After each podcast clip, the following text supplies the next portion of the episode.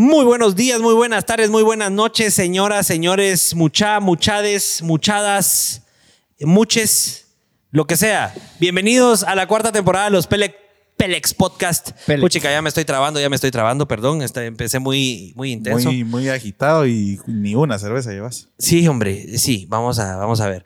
Muy buenos días, muy buenas tardes, muy buenas noches, señoras y señores, chicos y chicas, chavas y chavos. No importa la hora que nos esté viendo o escuchando, porque recuérdense que este podcast no solo lo pueden ver en vivo, sino lo pueden escuchar después en todas nuestras plataformas: Spotify, YouTube, Instagram, Facebook, TikTok. Estamos en todos lados. Bienvenidos a la cuarta temporada de los Pelex Podcast. Intentando que sea una temporada, pongamos la musiquita. ¿Tenemos la musiquita de fondo? Creo que no pusimos la musiquita de fondo.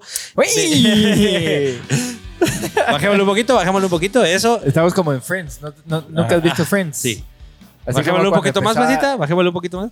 Eso ahí. Empezaba el episodio y te acomodabas y salían los chavos así y ahí ¡ja! Ajá, así, así lo sentí, cabal, así lo sentí, por eso me gustó. Por favor, váyannos colocando en los comentarios si les gusta que esté esta musiquita de fondo. Hoy vamos a probar a integrar ahí unos efectos de sonido para que la, la audiencia pues pueda vivir un poco más, eh, más integral este, este podcast. Y pues nada, primero que todo, agradecer a nuestros patrocinadores, sobre todo a AM Staff, que se lucieron con este con este set navideño. Vamos a sacar una toma ahí y abierta, placita, para que puedan ver el set que tenemos el día de hoy.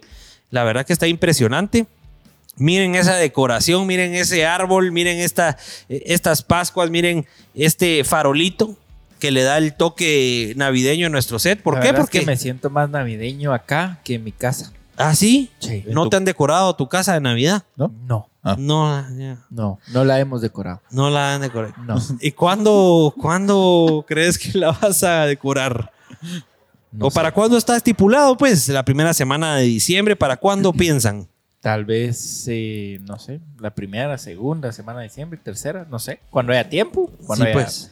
Pero sí tiempo. tienes quien te ayude. Sí, por supuesto. Sí. Por supuesto. Mamá que- Claus. Mamá Claus. Mamá Excelente. Qué bonito. Ahí nos mandas una foto para ver y que la gente elija si le gusta más tu casa O adornada o este set de AM Staff. Ahora mi Que pregunta les agradecemos es, mucho. Es ¿cuándo, ¿cuándo va a decorar? Jimeclos, fíjate que no hemos podido porque está la, la casa hecho un relajo, pero Ah, ya es pronto. que hubo decoración, hubo, hubo remodelación. Hubo una pequeña remodelación, entonces estamos esperando ya terminar las remodelaciones para poder decorar la ¿Y casa, poner no el a nacimiento. AM Staff para que nos decore. Yo creo Más que AM. Staff es el indicado. AM Staff. Así Pero que si para quieren decorar tus eventos. Sí, sí, sí, de todo. Y si quieren decorar sus eventos, sus empresas, todo, AM Staff es el indicado. Miren cómo dejaron este set. Vayan a seguirlos en redes, AM Staff GT. Y por favor, denles un follow, si no, ya no nos van a seguir decorando estas bellezas que ponen Denles un follow, no, de- no denles un follow. Ajá, denles un Follow. follow. Por favor, gracias a TM Promotions por nuestros dietis que nos mantienen nuestra agua pura, fría y saludable sin necesidad de echarles hielo. También a Identidad GT por nuestras gorras. Estas gorras no crean que las hace cualquiera, las hace Identidad GT desde Shela para el mundo. Eh, si tienen una empresa y quieren lucir la, la marca, que es muy importante, vayan a Identidad GT, ahí en, en Instagram, identidad.gt, y ellos les hacen sus gorritas y aplausos muy bien. ¿Qué, qué les parecen esos efectos de sonido? Se Por favor, vivo, vayan se poniéndonos. siente más en show, siente a la gente presente. Sí, los que nos Ah. están viendo en vivo vayan por, colocándonos ahí si les gusta o no. Y Richie pues quería hacer un show hoy, por eso se puso su gorrito navideño también para hacerles de esta cuarta temporada un show completo. Reno Richard. Como ustedes saben, soy el único que está fuera de la caja. Ellos dos están dentro siempre, piensan igual, hacen lo mismo, se limpian el... Pues ya, te pones abusivo, ¿verdad? No, mentira. Vamos a empezar a tirarle a entonces soy el único que piensa fuera de la caja.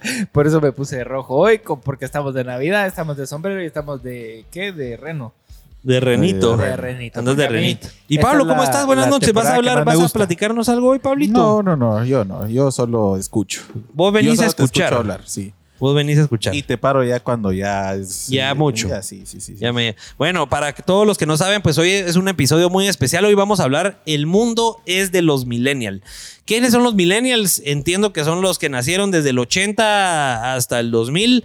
Eh, ¿Será que el mundo es de los millennials? ¿Será que los millennials vamos a poder gobernar el mundo? ¿Será que el señor diputado de hoy, Samuel Pérez, va a gobernar Guatemala? Pues eh, entre esa y entre otras muchas preguntas le vamos a hacer hoy y pues estamos muy emocionados de hablarlo con él porque a sus 29 años pues ya es diputado de Guatemala y está intentando hacer un cambio ahí. Entonces hoy queremos saber pues qué se está haciendo eh, desde nuestra política y cómo podemos saliendo de la política como millennials aportarle al mundo. Nuestra audiencia es millennial, casi que el 70% son de 24 a 35 años, entonces estamos ahí en, en esa segmentación, dirían ahí los de Chapin Ads, nuestra, nuestra agencia de publicidad que nos promociona en todas las redes, por si han llegado a través de nuestras redes, gracias a Chapin Ads y a Chapin Films también agradecerles porque todo el equipo que está detrás, que ustedes no lo logran ver, cámaras, eh, switching, eh, sonidos, efectos de sonido que están escuchando hoy, pues son gracias a Chapin Los Films. videos, blogs, los BTS, las fotografías BTS y todas las fotografías que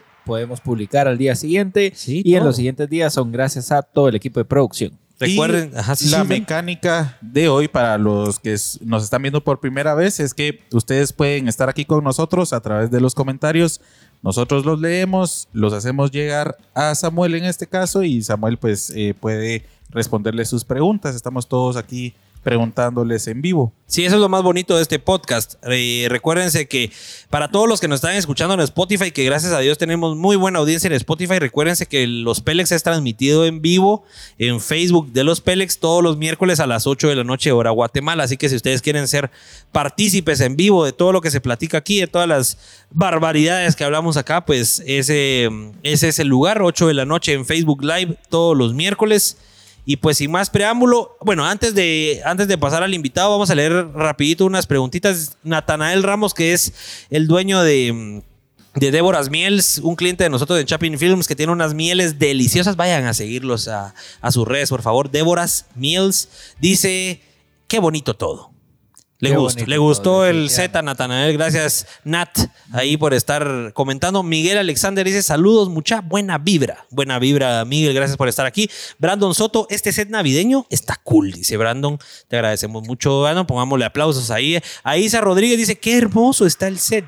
Gracias a Isa por estar aquí conectada. Sofía Marín le ponen el ambiente navideño y la emoción también. Y asiento que es 25 de diciembre. Puchica, Sofía. Deberíamos lleva- de hacer un podcast especial 24. este es Richie.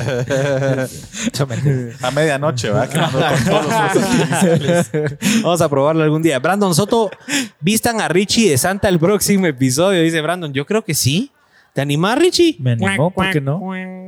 ¿Por qué no? ¿Por qué no me animo? ¿Sí me animo? Espérate que estoy esperando el efecto. Ajá, ahí está, muy bien, Placita, muy bien. Sí, sí me animo, por supuesto. Barba y de todo. Oh, excelente. Mejor bueno. de duende, dicen aquí. Bueno, Pablo ya me está poniendo alto, entonces sin más preámbulo, vamos con los videos y con nuestro audio intro para Spotify y pasamos al invitado. Sin pelos en la lengua. Bienvenidos al podcast donde se hablan las cosas tal y como son. Sin adornos y sin tanta babosada. ¿Sos feliz? ¿Te gusta tu trabajo? ¿Te han considerado un Pélex? Acá nos encantan los invitados Pélex, que se dedican a ganarse la vida haciendo lo que les gusta. Porque ahí, ahí está la clave. Arre pues. Bueno, ya en set, Samuel Pérez, economista, político, diputado de nuestro país. Samuel, bienvenido, ¿cómo estamos? Bien, ¿cómo están? Bien. Muchas gracias por la invitación. No, a vos, a vos, gracias. Buena onda, buena onda. ¿Cómo te recibieron? ¿Cómo te recibió aquí el equipo? Bien, bien, un poquito este, bien hidratado. Bien hidratado, eh, Eso es lo importante, importante. Es lo importante. Para que la pasemos bien hoy. Sí, no, muchas gracias. No, a vos por haberte, por haberte venido aquí a hablar eh, muladas con los Pélex. Eh, pero la idea es que le podamos transmitir hoy a la, a la gente eh, quiénes somos los millennials y qué podemos hacer por el mundo de hoy. Vos con 29 años, 29, ¿verdad? 29. Vos con 29 ya diputado de un país y ya eh, pues teniendo la oportunidad de hacer un cambio ahí en, en, en Guate desde el, desde el Congreso, pues queremos saber qué se necesita, no solo en el ámbito político, sino nosotros como ciudadanos cualquiera, con nuestras empresas o con nuestros trabajos o con nuestros emprendimientos, cómo podemos hacer un cambio. Entonces, eh, de eso queremos platicar un poquito hoy. Y primero quisiera empezar para los que no te conocen, que nos contes un poquito de dónde viene Samuel, tu familia, dónde naciste, quién es Samuel Pérez. Bueno, buena onda. Pues este, yo soy economista, de graduado de la Landívar. Este, salí becado de la U. Ok. Eh, toda mi vida he vivido en la zona 5 de la ciudad de Guatemala. Eh, pues no sé, estudié economía en la U, después saqué una maestría en administración pública. Eh, no me interesaba antes, no me interesaban los temas políticos, además un poco lo que uno está acostumbrado aquí, vivir en la ciudad capital, etcétera, bien alejado de los, de Claro. los temas de política nacional. Y después, este, pues ya, después vino una ola de movilizaciones, pero un poquito antes de eso me empezó a interesar la política estudiantil.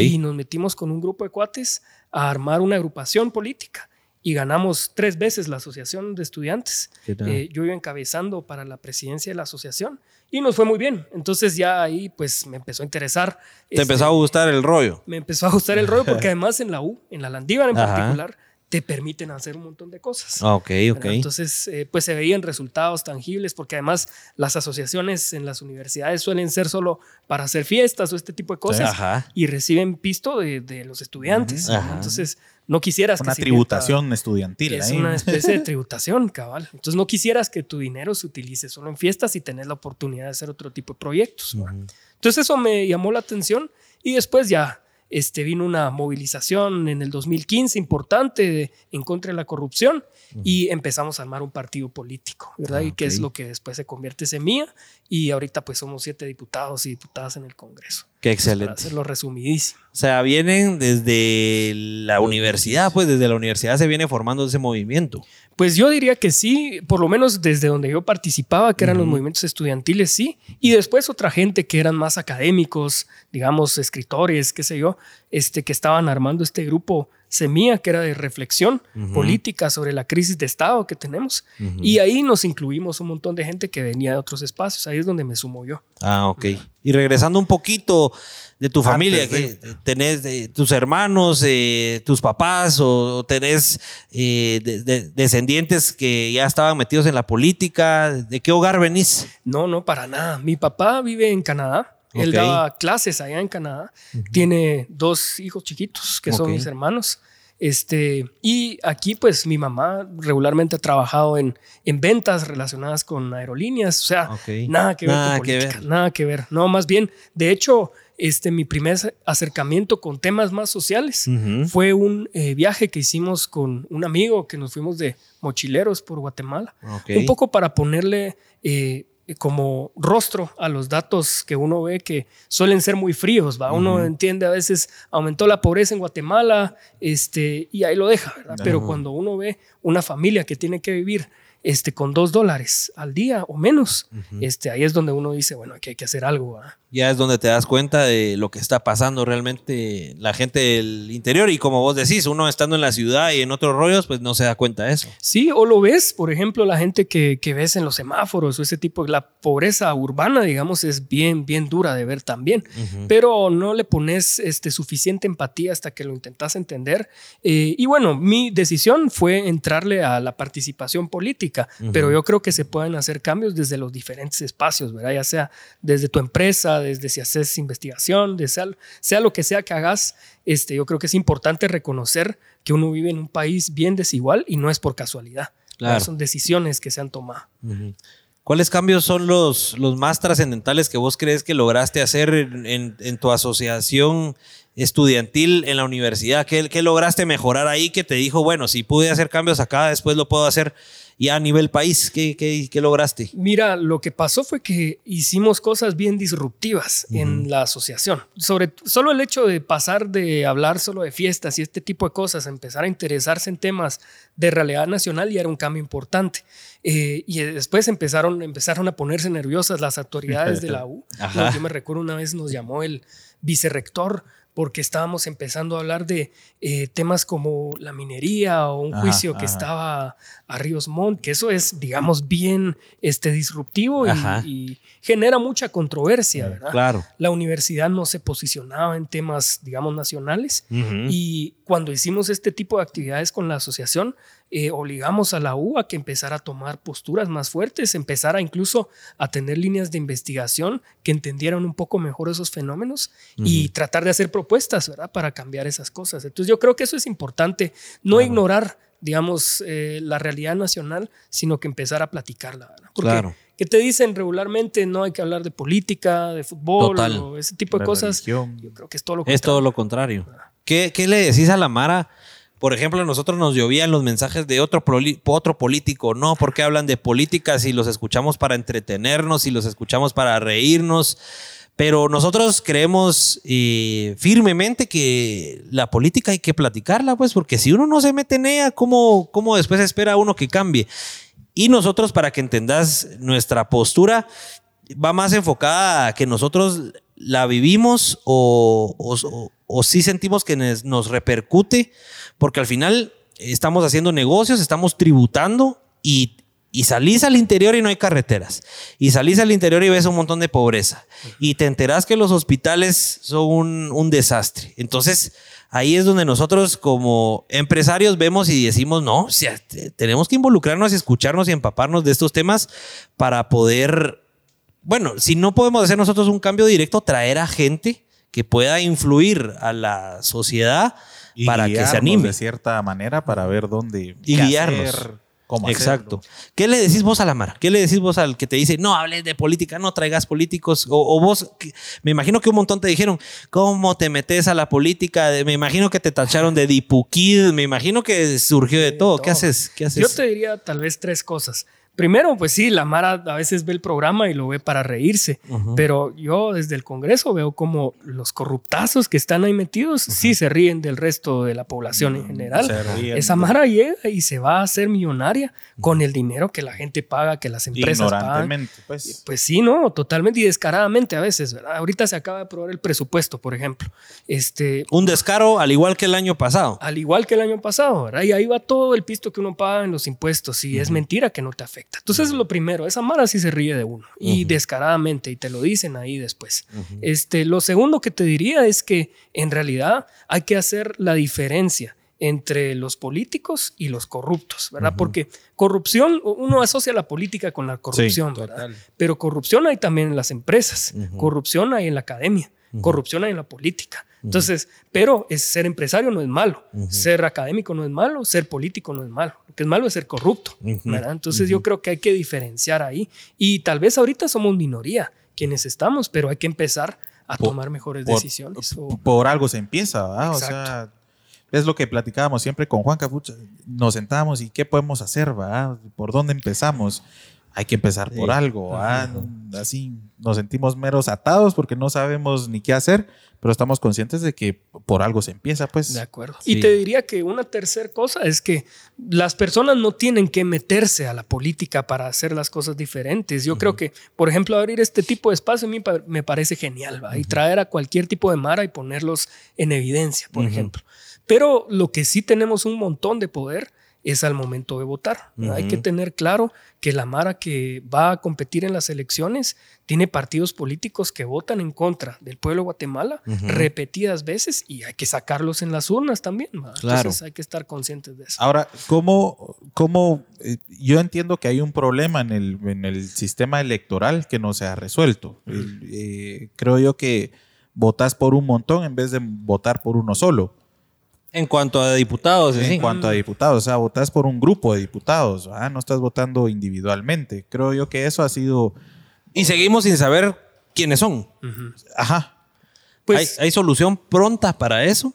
Yo, mira, mi posición es que hay que ponerle atención a los partidos políticos, ¿verdad? Porque un individuo es muy difícil de entender. Te van a- vas a tener un listado el día de las elecciones con 500 personas que van a aspirar a ser diputados. No vas a conocerlas a todas, Claro. ¿verdad? Ni siquiera a la mitad. Por eso es que todo se resume a partidos. Yo creo que sí. Yo creo que hay ok. que ponerle atención bien a los partidos. Por ejemplo, con, con Semilla estamos bien claros que absolutamente toda la Mara que va a competir, independientemente si va por la ciudad de Guatemala o va por Quiché, llevamos el mismo programa, la misma ideología y los mismos objetivos. ¿va? Ok. Que no pasa con el resto de partidos políticos. ¿qué pasa con el resto de partidos políticos? Lo que hacen es que le dan a un cacique ¿va? local. Que ya sabes que tiene un montón de pisto para poder jalar votos clientelarmente, que le paga la Mara por ir a votar o los acarrea el día de las Eh. elecciones, ese tipo de cosas que sabemos que pasan, y les dan la marca del partido. Pero es el, eh, se van con el que supuestamente. Es como que fuera un patrocinio al final. Es como una franquicia. Ya, Ajá. como que franquicean y entonces voy a poner mis franquicias en estos departamentos y con esta gente que sé que sí lo va a poder operar. Cabal. Y, y no te importa si son de la misma ideología o tienen los mismos objetivos. Lo que te importa es ganar. Ujú, Hay que te le ujú. sumen votos para tu candidato presidencial o ese tipo de cosas. Así es como está funcionando la cosa. ¿verdad? Sí, hoy por hoy en un congreso de 160 diputados y 19 bancadas, eso a, a- a primas y primeras te dice el, el pueblo está separado o- y hay una separación completa. Si ahorita son 19, después son 25 y 30, ¿cómo haces para fijarte o, o- o qué, o qué tiene que hacer una bancada para promocionarse bien, para que los conozcamos, ¿verdad? ¿Qué- qué- cómo ves el, futuro vos ahí? Pues mira, la- nosotros tratamos de ser bien transparentes en cada una de nuestras votaciones, argumentar por qué tomamos una posición u otra, y eso no lo vas a escuchar en el resto de los 18 partidos, probablemente tal vez un par más, ¿verdad? Tampoco para ser injusto. Pero de ahí, el resto son todos exactamente lo mismo y votan siempre exactamente igual. Les llama el presidente y les dice, miren, mucha ahorita hay que votar por el presupuesto porque ahí va proyectos para toda la mara. Y ahí van votando. A nosotros no nos llaman porque saben que no vamos a irnos por ahí. Claro. Pero tampoco los escuchás argumentar eh, a la hora de votar, por ejemplo, decir, nosotros vamos a votar con mi partido a favor del presupuesto por esto y esto y esto. Eso no lo escuchás. Solo porque sí, that's it. y no dicen nada, solo votan y órale, va. y, y haz tú. Yo creo que eso es importante ir viéndolo, va, mientras. Claro. Y vos estando dentro y estando ahí en la jugada y estar y estando rodeado de los otros 150 de- 59 diputados, sí podés garantizarle por lo menos a las 170 personas que nos están viendo hoy que que sí estamos cooptados, o sea, que sí estamos en un país cooptado por la corrupción. Sí, no, totalmente. Total y absolutamente, te diría, porque Y descaradamente. descaradamente, ¿verdad? Porque lo ves en el Ejecutivo con el presidente y sus ministros, en el Ministerio Público, en la Corte Suprema, en la Corte de Constitucionalidad, en el Congreso, la mayoría que tiene el Congreso, sí. Ahora sí, eso es revertible, eso no es que es una condena eterna. Todas las cosas que han pasado ahí son decisiones políticas, ¿verdad? Y dependen de la mayoría que se forme en el Congreso, por ejemplo, porque a los magistrados los elige el Congreso, ¿verdad? Al presidente pues lo, lo elige la Mara en, en las votaciones, a los diputados igual. Todo es revertible. ¿verdad? La cuestión es estar bien consciente de qué vamos a hacer en el proceso electoral. Claro, no es lo que la gente piensa de que ya estamos ya estamos condenados a ser un país corrupto de aquí al infinito. No, No, es así. ¿Y cuál es el primer paso para revertir eso? Eso. Yo creo que hay que Bien, estar Richie. muy Aplausos ahí. pendientes. hay que estar buenos efectos tiene. este, hay que estar muy pendientes, por lo menos, este, de algunas votaciones clave en el Congreso, creo yo. Este, porque ahí se revela bien las posiciones de los diferentes partidos. Y ahí a uno puede tomar una mejor decisión a la, a la hora de votar. Pero a un futuro. En este momento, nosotros como ciudadanos podemos hacer algo. Yo te diría que se puede hacer a través de manifestar públicamente. A veces las redes sociales son poderosísimas para ese tipo bastante. de cosas. ¿verdad? A veces lanzas un tweet, se vuelve viral, lo miran en todos los departamentos y ahí pones nervioso a todo el mundo adentro. Claro. Entonces, y ahí se la piensan dos veces. Uno piensa que las redes son irrelevantes. Mentira. Mentira. Sí, que- pues, sí hacen un cambio, sí hay. Total, totalmente. Y si, por ejemplo, empiezan a meter algún tema así bajo de agua y uno lo pone en evidencia, Ya. se pone nervioso. ¿Han, Entonces- han pensado ustedes como partido, cabal, lo que, lo que decía Richie, pasos en concreto de cómo puede llegarse a revertir eventualmente la situación? Porque no puede ser de un día para otro. No, total. Eh, un partido difícilmente tenga 50 diputados, pues, por- como para decir, bueno, este partido está bien alineado, y tiene un montón de mara, votemos por este partido, todos se van ahí. Yo te diría que pueden pasar. Puede, es poco probable, pero puede pasar. Lo hemos visto en El Salvador, que pegó una arrasada, por ejemplo, Bukele y su partido. Pasó en México, que pegó una arrasada eh, López Obrador con Morena, era su partido. Ha pasado en Uruguay. Puede pasar, pero es poco probable que pase. Si pasa, genial. Nosotros por lo menos estamos bien preparados. Si pasara, tenemos un plan y órale. Pero si eh, hay otros ejemplos como Costa Rica, que poco a poco, Sí. cada 50 años para construir el estado que tienen ahorita. La economía que tienen, que es, es bien fuerte. Además es bien incluyente. ¿verdad? Y no es grandes corporaciones sacando a toda la mara de la jugada, sino que es un poco más competitiva, por ejemplo. Excelente. Saliendo un poco del tema político y adentrándonos ya un poco al tema de hoy, que es el de los millennials, y por lo cual te invitamos, que vos sos puro millennial ahí desde el Congreso. Y eso es- los millennials estamos hiperconectados y, y- y lo dicen en todos lados y todos lo sabemos. ¿Por qué hiperconectados? Porque los millennials estamos en redes sociales, sabemos todo lo que pasa y, y- y sabemos cuándo va a pasar. Y Ya. si algo no nos gusta, ahí vamos todos a, a- a- a intentar contrarrestarlo, ¿verdad? O, o atacarlo No nos creemos todo lo que sale. no nos creemos todo lo que sale. O sea, eh, este episodio realmente va más orientado a eso y a que vos también nos vayas contando desde tu posición política cómo los millennials podemos de veras hacer un cambio porque lo estamos viendo ya en todo el mundo y yo ya lo he dicho en un par de episodios, o sea, es increíble cómo vas viendo que puestos importantes en la política la van tomando gente de nuestra generación, ¿verdad? O sea, tenés a, a Bukele en, en El Salvador. Eh, aquí, aquí anoté unos, ponete, estaba investigando. Tenemos a Uleski, que es el primer ministro de Ucrania de 36 años, ¿verdad? Tenés a Sana Marín, que es la primera ministra de Finlandia de 35 años. Tenés a Sebastián Kurz, que es el más joven, así con un puesto político de ese nivel, es el canciller de Austria, tiene 34 años. Entonces, no sé si había pasado antes, es una pregunta que te tengo, porque me imagino que vos en la política pues la has, la has estudiado más, pero está pasando ahorita en nuestra generación y los millennials están empezando a gobernar el mundo. Un mundo que hoy por hoy a nosotros nos gobiernan eh, la gente que viene atrás, una o dos generaciones atrás, que ni siquiera entienden el Internet, ¿verdad? Entonces, ¿cómo ves vos el futuro en cuanto a eso? ¿Vos crees, cuánto crees que le falta a Guate para que gente de tu edad o millennials nos gobiernen porque nosotros nos entendemos, porque nosotros somos más colectivos, porque nosotros eh, somos más incluyentes? ¿Cómo lo ves vos venir? Mira, a mí me da mucha esperanza, te digo, porque yo creo que sí, este, hay un futuro bien prometedor precisamente por eso que vos decís, porque yo sí veo que hay un montón de millennials que empiezan a ocupar cargos de elección popular, pero ni siquiera solo eso, ¿verdad? Sino que desde sus diferentes espacios eh, tienen un poco más de interés en algunos temas que nos afectan colectivamente, como bien lo expresabas, Eh, ya sea en, en las empresas o qué sé yo, cualquier cosa hay un sentido más de justicia colectiva, creo yo, este, en estas nuevas generaciones. Antes no pasaba eso. ¿Vos crees que nuestros papás o la generación de nuestros papás les pelaba más el tema político y... y- Y además había menos información, ¿va? O a veces tenías, qué sé yo, comunicados que nadie leía o cuestiones así, no sabías cómo comunicar o, o darte a entender. Y lo ves todavía en el Congreso, escuchás a un tipo que viene, agarra el micrófono por dos horas y no, no transmitió y nada. no dijo nada? No dijo nada, no Ajá. sabe cómo comunicarse.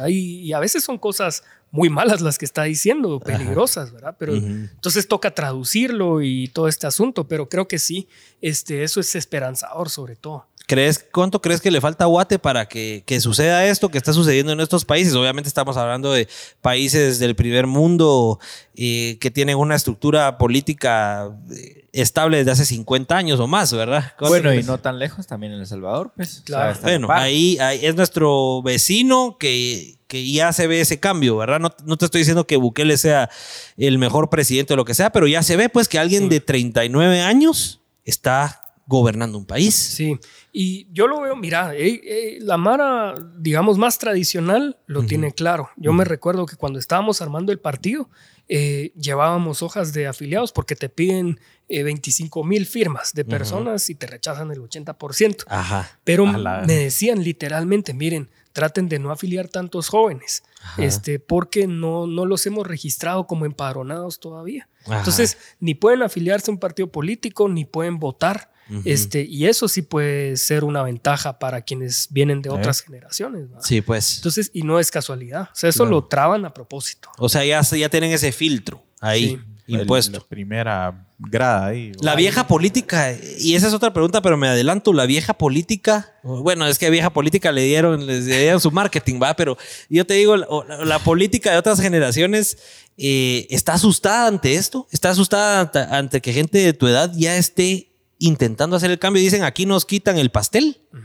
Ah, sí. ¿Cómo lo ves? Yo digo que está nerviosa la Mara. A nosotros nos ha pasado y lo ves también con las capturas que hacen a veces de la nada, de gente que no ha hecho más que ser crítica con el sistema de corrupción, este tipo de cosas, al bote. Entonces, pues eso ya es un síntoma bien peligroso porque ya te empezás a parecer más a Nicaragua, a Venezuela, qué sé yo, y no querés parecerte a esos países. Ya se vuelve a una, ya empieza a convertir en una dictadura esta vaina. Exactamente, exactamente, eso no lo querés, pe- pero precisamente porque saben que hay una fuerza este, detrás de eso. Yo me recuerdo también cuando estábamos inscribiendo el partido, por ejemplo, este, vino un partido y nos metió un recurso el último día para in- intentar impedir nuestra inscripción. De pura suerte pudimos hacernos los quiebres ahí y teníamos todo nítido y en orden y logramos inscribirnos, pero si no, nos hubieran bloqueado y todavía seguiríamos peleando. Seguirían intentando la inscripción. Y, y las siete curules que ahorita ocupamos la ocuparía un partido tradicional. Eh, la claro. tendría más fácil. Sí, pues. Ahora, hablando un poco de esto, eh, por ejemplo, tenemos el ejemplo de Estados Unidos, que es todo lo contrario, y que yo hoy analizándolo estaba pensando, ¿verdad? yo en mi ignorancia, y vos me corregirás, pero yo decía, bueno, Estados Unidos está preparando ante esta oleada de millennials que van a querer venirnos a gobernar y a cambiar el esquema de juego por completo, porque todo está cambiando. Pues si te das cuenta, lo que menos está cambiando es la política y la forma en que se gobiernan los países. ¿Cómo ves que los tres, bueno, los cuatro que se postularon en Estados Unidos para la presidencia eran de más de 70 años? Entonces yo lo veo como, estos cuates se están metiendo a los más viejos para decirle al país, no, aquí lo que son son los viejos o un poquito menos, pero no los jóvenes. ¿Cómo ves eso? ¿Cómo ves ese cambio tan trascendental? Porque tenés un presidente de 39 años en El Salvador y tenés a uno de 77 en Estados Unidos. Sí. ¿Cómo Pero lo ves? Primero te diría, hay que ver los márgenes de aprobación. O sea, Bukele tiene una aprobación histórica y la ha mantenido ahí altísima. Pero Estados Unidos también es un país bien institucional, bien tradicional, este, pero volteemos a ver al Congreso y al Senado. Está llenándose de millennials, ¿va? Ok. y Mara muy progresista, muy, digamos, activa en sus comunicaciones y también como eh, denuncia un poco al régimen también más tradicional. este, o sea, este es un Sí, fenómeno ya lo estás que- viendo también en Estados Unidos, entonces. Totalmente, totalmente. Yo creo que el todo el mundo en general, pero por este tipo de trabas que ponen a veces aquí en Guatemala es lo que está pasando que no se ve todavía tan fuerte. Lo pero sin duda viene, man. Viene y no sé si en las próximas elecciones, pero la siguiente seguro con más fuerza. O sea, ¿vos crees que ya va a haber en Estados Unidos un millennial que se va a estar postulando para una presidencia? Ah, sí. Ah, Sí sí. lo ves venir. Sí, sí, sin Interesante. duda. Sin duda. ¿Y ahora cómo ves la de Guate? Yo creo que ahí es más complicado. Primero porque tenés una restricción de edad, ¿verdad? No puedes 40 lanzarte. es, 40 es la edad, por ejemplo, que también es, es un poco difícil. Eh, pero sí puedes empezar a ver un poco este, la transformación en el Congreso. Yo creo que esa transformación sí se está viendo desde ahorita. Yo me recuerdo que en la, en la. Que se está Que se- cayendo. que se cayó. Este, en la legislatura anterior, el Congreso anterior, este, no había oposición. Prácticamente era un par de diputados ahí que hacían las cosas, pero no había una oposición así firme. Fuerte. ¿Cuántos antes eran un par? ¿Cuántos hay ahora? Calculás, así que sí se oponen y que sí fiscalizan. Yo te diría unos entre 15 y 20, más o menos. Pero que 15 y- puchica viene siendo ¿cuánto? Un 3% de Sí, sí, pero es mejor a 0.1% que tenías Claro. antes. Ajá. Entonces, esos cambios poco a poco se van dando, pero es, es bueno notarlo, es bueno observarlo. Claro. Entonces, yo creo que sí va a pasar eventualmente aquí en Guatemala. Y ustedes como, como partido tienen un plan como que de, de- de tener más diputados en su bancada, están reclutando un entrenamiento, una capacitación. Sí, porque es importantísimo. Sí, estamos eh, siempre en procesos de afiliación, ¿verdad? Jalando más gente que tiene interés este, y después procesos de formación política, Claro. ¿verdad? Porque aquí la verdad es que, eh, no, hay que no hay que olvidar, digamos, la historia dura que le tocó vivir a Guatemala. Este, hizo que una generación completa se desinteresara o saliera o algunos terminaron muertos, ¿verdad? Por la represión que se vivió de, de todos los lados. Este, y Estamos hablando que de dos generaciones atrás de nosotros. Cabal, un par de generaciones atrás de nosotros. Y lo que pasó es que ya nadie hablaba de política. Claro. ¿Verdad? Y entonces eso empezó a ser un poco más peligroso porque ahí vieron la oportunidad. Ahí se podía meter cualquier rata que quisiera. Cabal, y difícil sacarlos. ¿verdad? Entonces, eh, yo creo que sí hay que, hay que empezar a ver eso también. Buenísimo. Antes de, sí, antes de seguir con, con las siguientes preguntas, vamos a leer los comentarios de nuestros invitados y quiero invitarlos, por favor, a que nos vayan a compartir a sus historias de Instagram. Por favor, nos toman una foto, nos etiquetan ahí arroba los Pélex y a Samuel también me lo etiquetan ahí, por favor, y con eso ya nos van a apoyar un montón. También compartan esa transmisión en Facebook, no les roba más de cinco segundos, dale un share ahí para que se comparta en el Facebook de todos ustedes y todos sus amigos. Si les está gustando, por supuesto, se puedan venir a ver. Vamos con los comentarios, Pablito. Dale, Rich. Y dice Freddy Morales, saludos desde estado, del estado de Missouri. Mira, USA. desde dónde nos están viendo. USA, USA. Brandon Soto dice, mucha, yo los veo todos los miércoles y casi siempre los vuelvo a escuchar en Spotify. Ya quiero verlos el sábado con Neto Brand. Buena onda. sí, el, el sábado, sí, ese, ese está buena. Ese está, Recordatorio. Neto Brand hizo su podcast después de venir con el nuestro. Dice que nosotros lo inspiramos y nos invitó ahora a su show. Así que ahí vamos a estar el sábado a las 8 de la noche en el Facebook de, de Neto Brand y también vamos a hacerlo en, en el Facebook de los Pélex. Así que los esperamos ahí. Vamos a ver con qué, con qué ¿Con nos qué nos sale sale? el, el alcalde. Dice Cindy Vicente, ¿cuál es la lucha que realiza la minoría teniendo a tantos en contra? Esa es buena pregunta. Sí. Bueno, es, es buena pregunta y la verdad es que muchas veces es esquivar trancazos de los diputados este, oficialistas porque la verdad es que sí se pone nervioso. A mí me ha pasado muchas veces. De hecho, esta es de las pocas veces que yo tengo un micrófono y no escucho abucheos. por ejemplo. Yo vi Pasa. un video que ni te deja- estaban va a gritar, vos hablando tranquilo. Y, Ya que al final dijiste, si quieren, pueden seguir gritando. Sí, No, hombre, y eso Qué pasa horrible, vos. cada vez que agarramos, que me toca tomar la palabra, por ejemplo. Pero ahí te das cuenta que está haciendo temblar a toda esa mara. ¿Eh? ¿Eh? pues ¿verdad? sí, O sea, mira, Míralo eso de sí. ese ángulo, ¿ah? Eh, Pero digamos, como la pregunta es eso, es sí, este es un orgullo llegar a hacer temblar corruptos, eso está bueno, pero también te amenaza tu integridad física Claro. casi que cada sesión del Congreso, ¿va? pero Total. también a eso va uno, ¿verdad? a eso se mete. Vos antes echaban reate ahí en el Congreso, ¿ah? O todavía, se- eh, Ah, físicamente, pues. Yo he visto que han tenido ganas todavía, ahorita no lo han hecho, pero, pero sí. Pero porque ya saben que van a estar en redes Claro. sociales. De las últimas, ajá. Que ya saben que lo antes ni lo publicaban, ¿no? No, que. Aldo despertó ese ímpetu de que todo sea en vivo. Cabal, cabal. Sí. Sí, sí, total. Brandon Soto, ¿el invitado está con oposición o con el oficial, oficialismo? Pregunta Brandon. Ajá. Oposición total, al, y no solo al gobierno, ¿verdad? Sino que todo el régimen que representa. Para, todo, para nosotros que somos así y meros ignorantes, ¿qué es el- la oposición y qué es el oficialismo así en español para Sí. que todos los 200, va subiendo la audiencia, los 200 que nos escuchan lo entiendan? Eh, el oficialismo es los que apoyan al presidente y sus políticas públicas y lo que sea que esté haciendo. En este caso que es pura corrupción y saqueo. Y la oposición, sino quienes no estamos a favor de eso. En nuestro caso, en ocasiones hay cosas buenas que yo creo que hay que apoyar, como por ejemplo una ley de vacunación que pasó que hizo que vinieran vacunas donadas y casi que hasta ahí. ¿verdad? De ahí todo lo demás creemos que ha sido puro saqueo y corrupción. Ahí nos oponemos. Ok. Y, y yo quiero hacer una pregunta rapidita ahí. Pu- ¿Puedes explicarle a la gente un ejemplo fácil eh, de cómo es ese saqueo? Porque Sí. hay mucha gente que... Que cómo corrupción, roban, ajá. Sí. como- un Ajá. ejemplo claro. Sin poner nombres y, o sea, como vos querrás, pero que la gente entienda fácilmente cómo esa gente se queda con dinero en sus bolsas. Sí, hay, yo te diría dos ejemplos clarísimos. Y los dos se ven bien en el presupuesto, ¿verdad? El presupuesto que aprobaron ahorita, y nosotros votamos en contra, por supuesto, este, incluía una asignación de recursos públicos, de dinero que uno paga de impuestos, a un montón de ONGs. Y se las asignan sin saber qué ONGs son. Después te vas dando cuenta que son ONGs de diputados, ¿verdad? Y entonces ahí se, se embolsan todo el dinero. Así de fácil. O Así de sea, ¿A qué- ¿Y a qué se traduce después para que la gente pueda entender? Ok, va. Un diputado tiene una asociación ahí que le, re- que le dan, le asignan millones de quetzales. Sí. ¿Qué pasa con el, con, con el diputado? Pues, bueno, el diputado como elige a los magistrados y jueces, no lo investigan, ¿verdad? Como su presidente elige al- a la fiscal general, no lo investigan. Entonces se traduce después en impunidad. Roban fácil y después nadie los no hay quien los persiga. Esa es una forma. Y la otra, que es un poco más compleja, digamos, es que también en el presupuesto va, por ejemplo, una carretera en el municipio X en tal departamento. Un diputado de ese departamento resulta que es socio de la empresa De la constructora. cabal.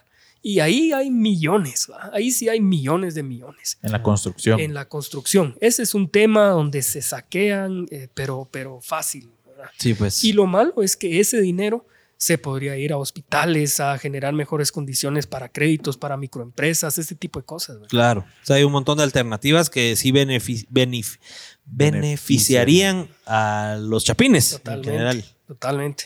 O sea que cuando uno dice, puchica, qué lindo que arreglaron toda esta carretera, porque en el gobierno de Jimmy se echaron miles de carreteras. Sí, Qué lindo que ya todas estas carreteras, pero uno tal vez ni sabe que ¿Qué hay detrás, detrás? claro. pasaron un montón de Mira cosas. el, el- el libramiento, ¿ah? Ajá. Se cae a cada rato. Ahorita ya va a ser época de que se caiga. Va, espérate, Es pues, increíble, espérate, pues. es Ajá, increíble. ¿Qué pasa? O sea, va, tenemos esa carretera nueva. ¿Qué pasa cada vez que se cae? O la, la- la empresa que la Nos lo preguntamos cada vez que pasamos ahí, La ¿va? empresa que la construyó se hizo cargo, se está haciendo cargo. o Vuelven a- a cotizar y a contratar y- cotizar. Sí, ahí mira, lo que pasa es que te podría, podrías, digamos, pedirle a la empresa que se haga cargo. Yo creo que no lo han hecho, pero miras a, a todas las eh, maquinarias del ministerio arreglando otra vez todo. O sea, ellos están está arreglando los cagadales que hicieron la empresa que le pagaron para hacer las cosas bien. Correcto, así, Así es, de fácil. Así de fácil, sí. O sea, gastando nuestros recursos por no haber contratado o porque todo fue al final una mafia porque se robaron Así saber es, ni es una estafa total, estafa total. Y descarada, porque cuánta gente, cuántos miles de gente no pasan ahí viendo esa babosada que la ven como siempre. uno lo ve así los muros y dice robo. Así, Ajá, así nos pasa a nosotros. Robo, robo, robo, robo, ineficiencia. Ah, Sí, no, así es. Y imagínate, ese es el libramiento que para mí era, era bien importante. Te ahorras Claro. como una hora. Sí, de total, una nave. Sí, la idea es una nave. Sí, pero va- igual te vas a algún municipio en Huehuetenango y ahí está un puente que se cae a cada rato. Por Sí, ejemplo, pues. Lo mismo, ahí multiplicarlo por los 300. Sí, pues es una maquinita de hacer dinero todos esos proyectos disfuncionales. Correcto. Increíble. Brandon Nosotros- Soto, ¿qué dice? Nosotros estuvimos cabal hace un par de meses eh, haciendo un recorrido eh, en producciones en el interior y hay un tramo de, de Chantla donde nos separamos, de, saliendo de Chantla hacia qué, hacia el norte, ¿cómo, cómo es que se llama? Mm, Hacia... Eh, De, de, de, de, de Chantla para arriba, Cuchimantanes. sí, ajá, de los Cuchumatanes para arriba, Ajá. que es un buen tramo del, que, del cual ya está reportado como arreglado, como pavimentado y como hecho, con fotos Sí. y que no está nada. Cabal. O sea, que está en tierra. ¿Cómo, pasa eso? ¿Cómo se tienen fotos? Ah, porque no se fiscaliza eso. Ajá. ¿Quién es el Ustedes los diputados, ahorita hemos visto un montón a Sí. Cristian, eh, Aldo, que también está fiscalizando, vos. O sea, hay un montón de diputados que se están tomando. Este Cristian, me ¿lo ubicas? a Sí, sí, Cristian sí, Álvarez, sí, ¿es, claro. Este Cristian es increíble. Mira, como nosotros decimos, nunca hay que creerse nada de lo que uno ve. Pero lo que ve uno en los videos de ese cuate es que llega al lugar, empieza a fiscalizar y empieza a pedir cuentas. Bueno, usted dice que aquí tiene 19 empleados, ¿verdad? ¿Dónde están esos 19? Mano, es increíble. De esos 19 hay 6. ¿Y dónde están esos 13? Y así con cada institución a la que va, es increíble. ¿Qué tanto pueden fiscalizar ustedes todo este tipo de cosas? Esa es carretera que está en tierra todavía. Es muy difícil, es muy difícil porque imagínate, eso está a cargo de la alcaldía, la MUNI, Ok. muchas veces, y son 340 MUNIs. Sí, pues. te- te- Imagínate cuántos proyectos tendrá cada municipalidad. Y a veces es esto que vos decís, ¿va? Un, un tramo de camino que lo que decían es que le iban a poner unas carrileras, una cuestión así. Y al final no hicieron nada. Pero de aquí que te pones a revisar. Que sí lo de las miles y miles de proyectos que Claro, pero es, eso es importante decirlo porque si tuvieras más diputados que se encargan, de- están del lado correcto de la historia, por hay. decirlo Ahí así, estarían todos. toda la mar estaría viendo. En cambio, lo que tenés es que en realidad son socios. Son socios de ese tipo de proyectos. Sí, pues. Buena, buena Sí, analogía. es tan, es tan sencillo como ese de Cristian también, lo, lo vuelvo a repetir, ese Cristian que llega a un comedor y que dice, ok, bueno, esta licitación va por este, este plato de comida que tiene que llevar esto, esto y esto, y puchica se pone a ver y lleva una carne que nada que ver, un puré que nada que ver y dice, esto nos lo están vendiendo al gobierno a 20 pesos cuando esto cuesta 8 quetzales. Así de fácil, se roban 12 pesos. Así ¿Eh? es. Sí. Sí. Qué increíble, qué increíble. Brandon Soto, ¿qué piensa de los varios intentos del Ejecutivo de llevar a cabo el último estado de calamidad? Esa es buena. Y esa fue una de las sesiones más descaradas, ¿verdad? Yo creo que, y pasa Más casi virales siempre, también. más virales, por supuesto, pero pasa casi siempre. Viene el presidente y empieza a llamar uno por uno a sus aliados, ¿verdad? Y empieza a negociar con ellos y bueno, les ofrece una cuestión, les ofrece otra hasta que convence a alguien. Este, lo que pasó fue que se tuvo que echar para atrás en ese intento. Y lo que pasa es que si uno viera el beneficio de un estado de calamidad, uno podría decir, Ajá, "Ah, hay que total, apoyar, hay que apoyar, pero en realidad era una im- improvisación total. Eh, yo me recuerdo que me junté con varios eh, restauranteros que iban a quebrar. O sea, les- es, es que eso no tenía sentido. Y en todo caso, si vas a meter a todo el mundo en su casa, el Estado tendría que procurar que las ventas que perdiste te las, te las compensen de Claro. alguna forma. Pero no venía ese plan de compensación. Solo venía la el cierre y órale, Y ahí bueno, Y hacer. cuál- Bueno, y que si hay plan de compensación es ese tu famoso bono familia, que es otro descaro. fracaso total. ejemplo. No, y, dentro de las propuestas o como sea, lo- dentro de los concursos, habían más concursos para otras babosadas que realmente para atender el- el- el- la pandemia. No, como hombre, tal, y sa- pues. sabes que lo peor que ese sí lo, lo fiscalicé yo, el, unos créditos del CHN, que Ujú. supuestamente era para, para empresas y mi pymes, etcétera, Sí. se lo dieron a diputados. Sí. Para decirme Ah, todo. O sea, había un círculo ahí amañado. Totalmente. Todo estaba armado. Mira, y Y- sí, a, a mí me tocó ver casos de, de cuates que tienen alguna empresa, nunca les dieron un crédito. Ujú. Y después veías diputados con su crédito. Sí, pues. a mí, a mí en el en vivo cabal que hicieron para el estado de calamidad, ¿qué ofrece el presidente? ¿Qué es lo que hace en sus llamadas? ¿Qué dice? ¿Cómo los Mm. compra? Yo no tengo certeza, no tengo certeza y te mentiría si te digo, mira, les ofreció 250 mil pesos. No, Ajá. no lo sé. Lo que sí te puedo decir es que después ves cosas como, por ejemplo, el presupuesto tiene un montón de ONGs para algunos diputados. Ajá. Entonces, seguramente esa fue la negociación. O sea, por ahí va, Por ahí el- va la- las regalías, por, ahí, va. van. O, por ejemplo, plazas, plazas eh, fantasma. Te dan un montón de plazas nuevas de gente que supuestamente tendría que llegar a trabajar con algún diputado, asesores o qué sé yo, y en realidad nunca llegan y se quedan el dinero. Entonces, ese tipo de cosas es lo que... Vos y el presidente del Congreso, y a mí me parece impresionante y, y todavía no me la creo, pero es así de descarada la situación de que el cuate se pone a hablar con todo el mundo, con todos los diputados enfrente. Así es. Y cuelga. Y, Y, y estaba siendo grabado por cuántos celulares. 200 mil gentes Eso, viéndolo en vivo. ajá, eso, ajá. Así es. No, así es. Mira, yo creo que esa fue de las más descaradas. No es que sea así siempre. Esa, eso sí pasa. eh, O sea, ahí le peló, mucho- ahí le peló. Le peló y- total. Sí, sí, sí. Y además es que le urgía. Y lo que pasa es que yo no sé qué compromisos tiene con, con Yamate, ¿verdad? Porque saber ni qué amenazas le tienen también este, para que él tuviera que hacer eso tan Saber qué descarado. cuentas enfrente tenía que rendir. Exactamente. Y que dura una semana la bulla y después. Sí, Total. Sí, también. Y fíjate que al final de cuentas, ese cuate, digamos, le puso el pecho a las balas a, a Yamatei. Ajá. Y ahorita, ¿cómo se lo compensan? Lo sacaron de presidente y ahí por la puerta de atrás. Lo eh, esconden y ya nada pasó. Nada pasó y, y la verdad es que fue un descaro absoluto. ¿ah? Qué increíble. Difícil de creer, diría en el programa. Sí, total, total. Es que era increíble verse en vivo y verlo el del teléfono 30 minutos, colgaba, llamaba, colgaba, llamaba. Y era algo que lo, lo que yo te pregunté, o sea, ¿qué ofrece? ¿Qué dice? Porque obviamente en esos en vivos, pues no te están diciendo qué está diciendo, pues, pero obviamente sabes que está comprando, pero Sí. ¿cómo? ¿Qué? Mira, a Yamatei le estamos tramitando una carta para invitarlo a un Pelex podcast. ¿Calculás vos que nos va a decir que sí o que no? Seguramente va a decir que sí. Sí. Aplausos. Sí. Pues vamos a ver qué, vamos a ver en qué resulta. Vamos a ver en qué resulta, a ver si, si sale algo por ahí. Pero sería interesante, ¿verdad? Responderle todas las preguntas de los millennials, porque al final a nosotros millennials nos ven, Sí. ¿verdad? Entonces sería interesante. Eh, tenemos ejemplos muy cercanos de, regresando un poco a los millennials, tenemos ejemplos muy cercanos de millennials ya en la política. Por ejemplo, tenés a Neto Brand que tiene 40 o 41 años, que ya está de alcalde. Tenés a Cierro que está de alcalde también de...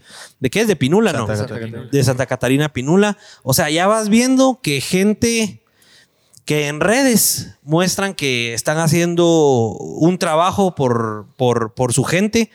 Ya vas viendo esos movimientos. ¿Cuánto crees vos que le falta a Guate para que uno de estos millennials se tire para presidente o para que no solo vaya un, un Samuel de 29 años al Congreso, sino ya en lugar de, en lugar de ser, bueno, ¿cuántos debajo de los 30 hay ahorita en el Congreso? Yo creo que somos dos. Solo dos. Sí, Yo creo que somos ¿Cuánto dos. crees que falta para que haya un 50% de millennials en el Congreso?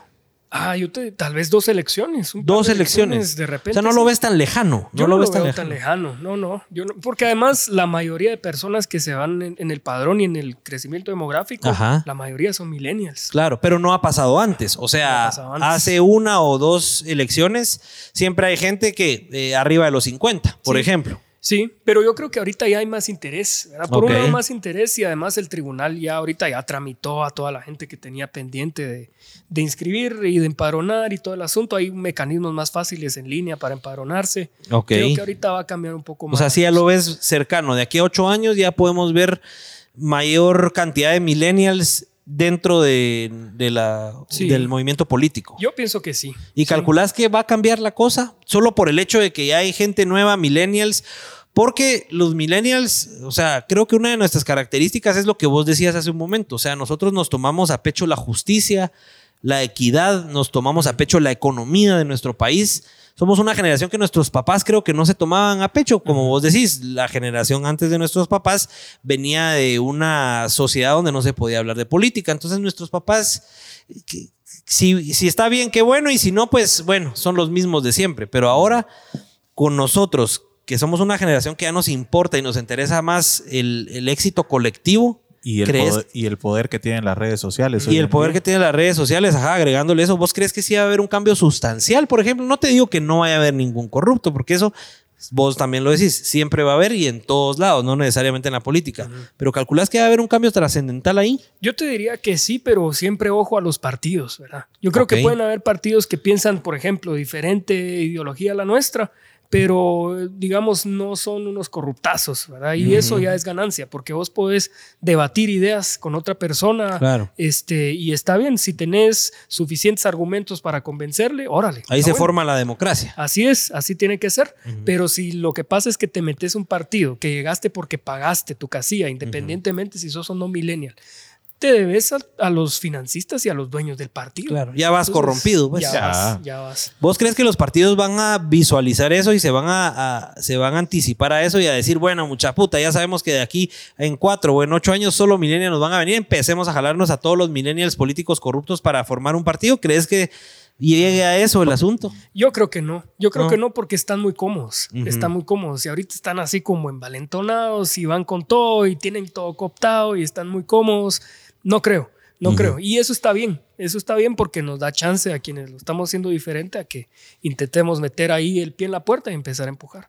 Ok, excelente. Richie, algunos comentarios que hayas visto interesantes ahí en. ¿Tenemos más preguntitas, Sí, Juanjito? hay un montón. Es que lo que pasa es que están desatados los comentarios. No, hombre. Sí, Pero no bastante. tenemos ninguno aquí en pantalla. Por, por eso, yo, yo me imagino que no les ha dado tiempo. Dice. eh, ay, Dios mío. Se trabó que- Ricardo. Es que también hay que tener un filtro antes. Tampoco podemos decir todo lo Ajá. Félix. es que estoy leyendo un montón. Este se conectan, este nunca se conecta y ahora que se conecta a tirar canela, puro Net Center. Había una pregunta de Net Center ahí. Dice: el seguro escolar puro timo. Dice José Mejía. No sé ni de qué están hablando. Es que se me empezaron a acumular ahí bastante.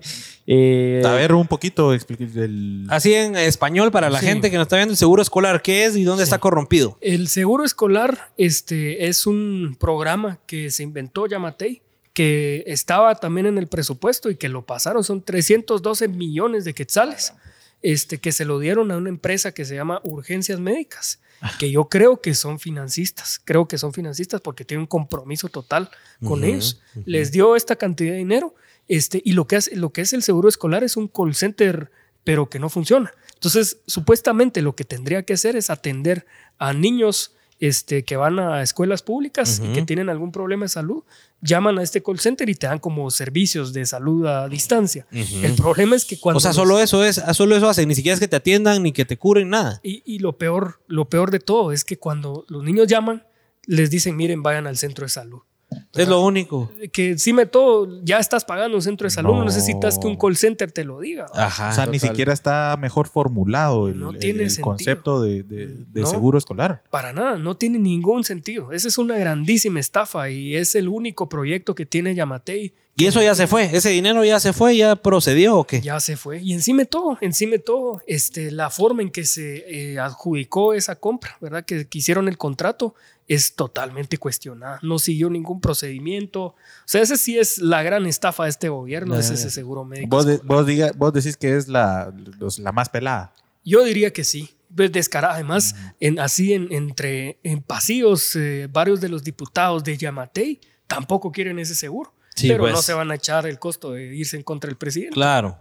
Ese es un call center que visitaron en algún momento hace, hace un tiempo y que no había nadie. O sea, que eran unas oficinas y que no sé qué, que estaban vacías. Puede ser porque además atienden en la casa. ¿verdad? Sí, Mucha pues. gente atiende Home en su office. casa. Como home office por la pandemia, obviamente. Sí, ¿verdad? pues.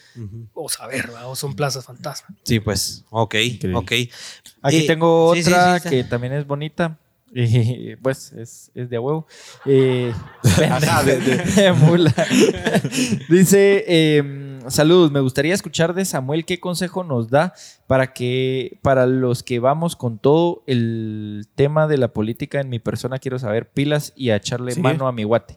Y otra pregunta que hizo él es: ¿Cuál es el mejor consejo para meternos en el tema de la política? Sí, sí, Porque esa es otra cosa. O sea, yo me recuerdo, yo hace cuatro años, hace tres años que voté, no, cuatro, fue hace cuatro. Eh, yo me recuerdo que iba, iba, iba con vos también. eh, ¿Por quién y- voto? Ajá, no, y estábamos hablando por quién vas a votar, esto y lo otro, que por Yamatei, que la Gaby va a votar por Yamatei, que esto lo otro. Toda esa creencia de que Yamatei. Yamatei, Yamatei, Yamatei aquí, Yamatei acá, que nos viene a demostrar completamente lo contrario cómo podernos educar y adentrar más en la política para hacer una mejor decisión y no votar por el menos peor. Otra vez el partido, ¿ah? Yo creo que eso es clave. Esa es la clave, ¿va? en realidad, para mí. La, la clave es ver cuál es el partido. ¿verdad? Porque Yamate, ¿qué pasó? Saltó de un partido a otro, a otro, a otro, pues, seis veces hasta que finalmente en uno le pegó y ganó. Si ves esa historia, ya te das un indicio de, ok, Este aquí cuate no, lo que quiere es poder, ¿verdad? No quiere llegar a hacer un cambio. no, no, no, está No tiene una estructura. No tiene un proyecto, Ajá. no tiene planes, no tiene. Anda cambiando él. proyecto de proyecto en proyecto en proyecto diferente seis veces. Correcto. Entonces, ¿qué hay ahí de fondo? ¿verdad? La idea de un partido político en realidad es que tenés una visión entre todas las personas que integran el partido, una visión de país, de Guatemala diferente, y que hay que tomar decisiones políticas para llegar a, a tener esa Guatemala diferente. Y es tan sencillo comprender eso, ah, o sea, es tan sencillo. No es una ciencia. No es una ciencia. Eh, o sea, es lo que vos decís. o sea, al final tiene que ser un conjunto de personas. Una sola o de un par no van a hacer nada. Sí tiene que ser una fuerza. Una fuerza conjunta de personas que quieran un mismo objetivo con un mismo plan. Total. Yo, a mí me gusta, por ejemplo, el ejemplo de los países nórdicos. Ahí que mencionabas a la primera ministra de Finlandia. ¿va? Finlandia, Suecia, Noruega, esos que son lo máximo en indicadores sociales, económicos, todo.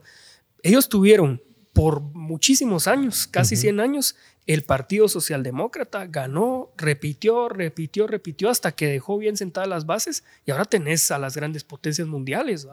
este, Pero no era un presidente, era un proyecto político de largo plazo. Entonces yo creo que ahí hay que ponerle atención a eso.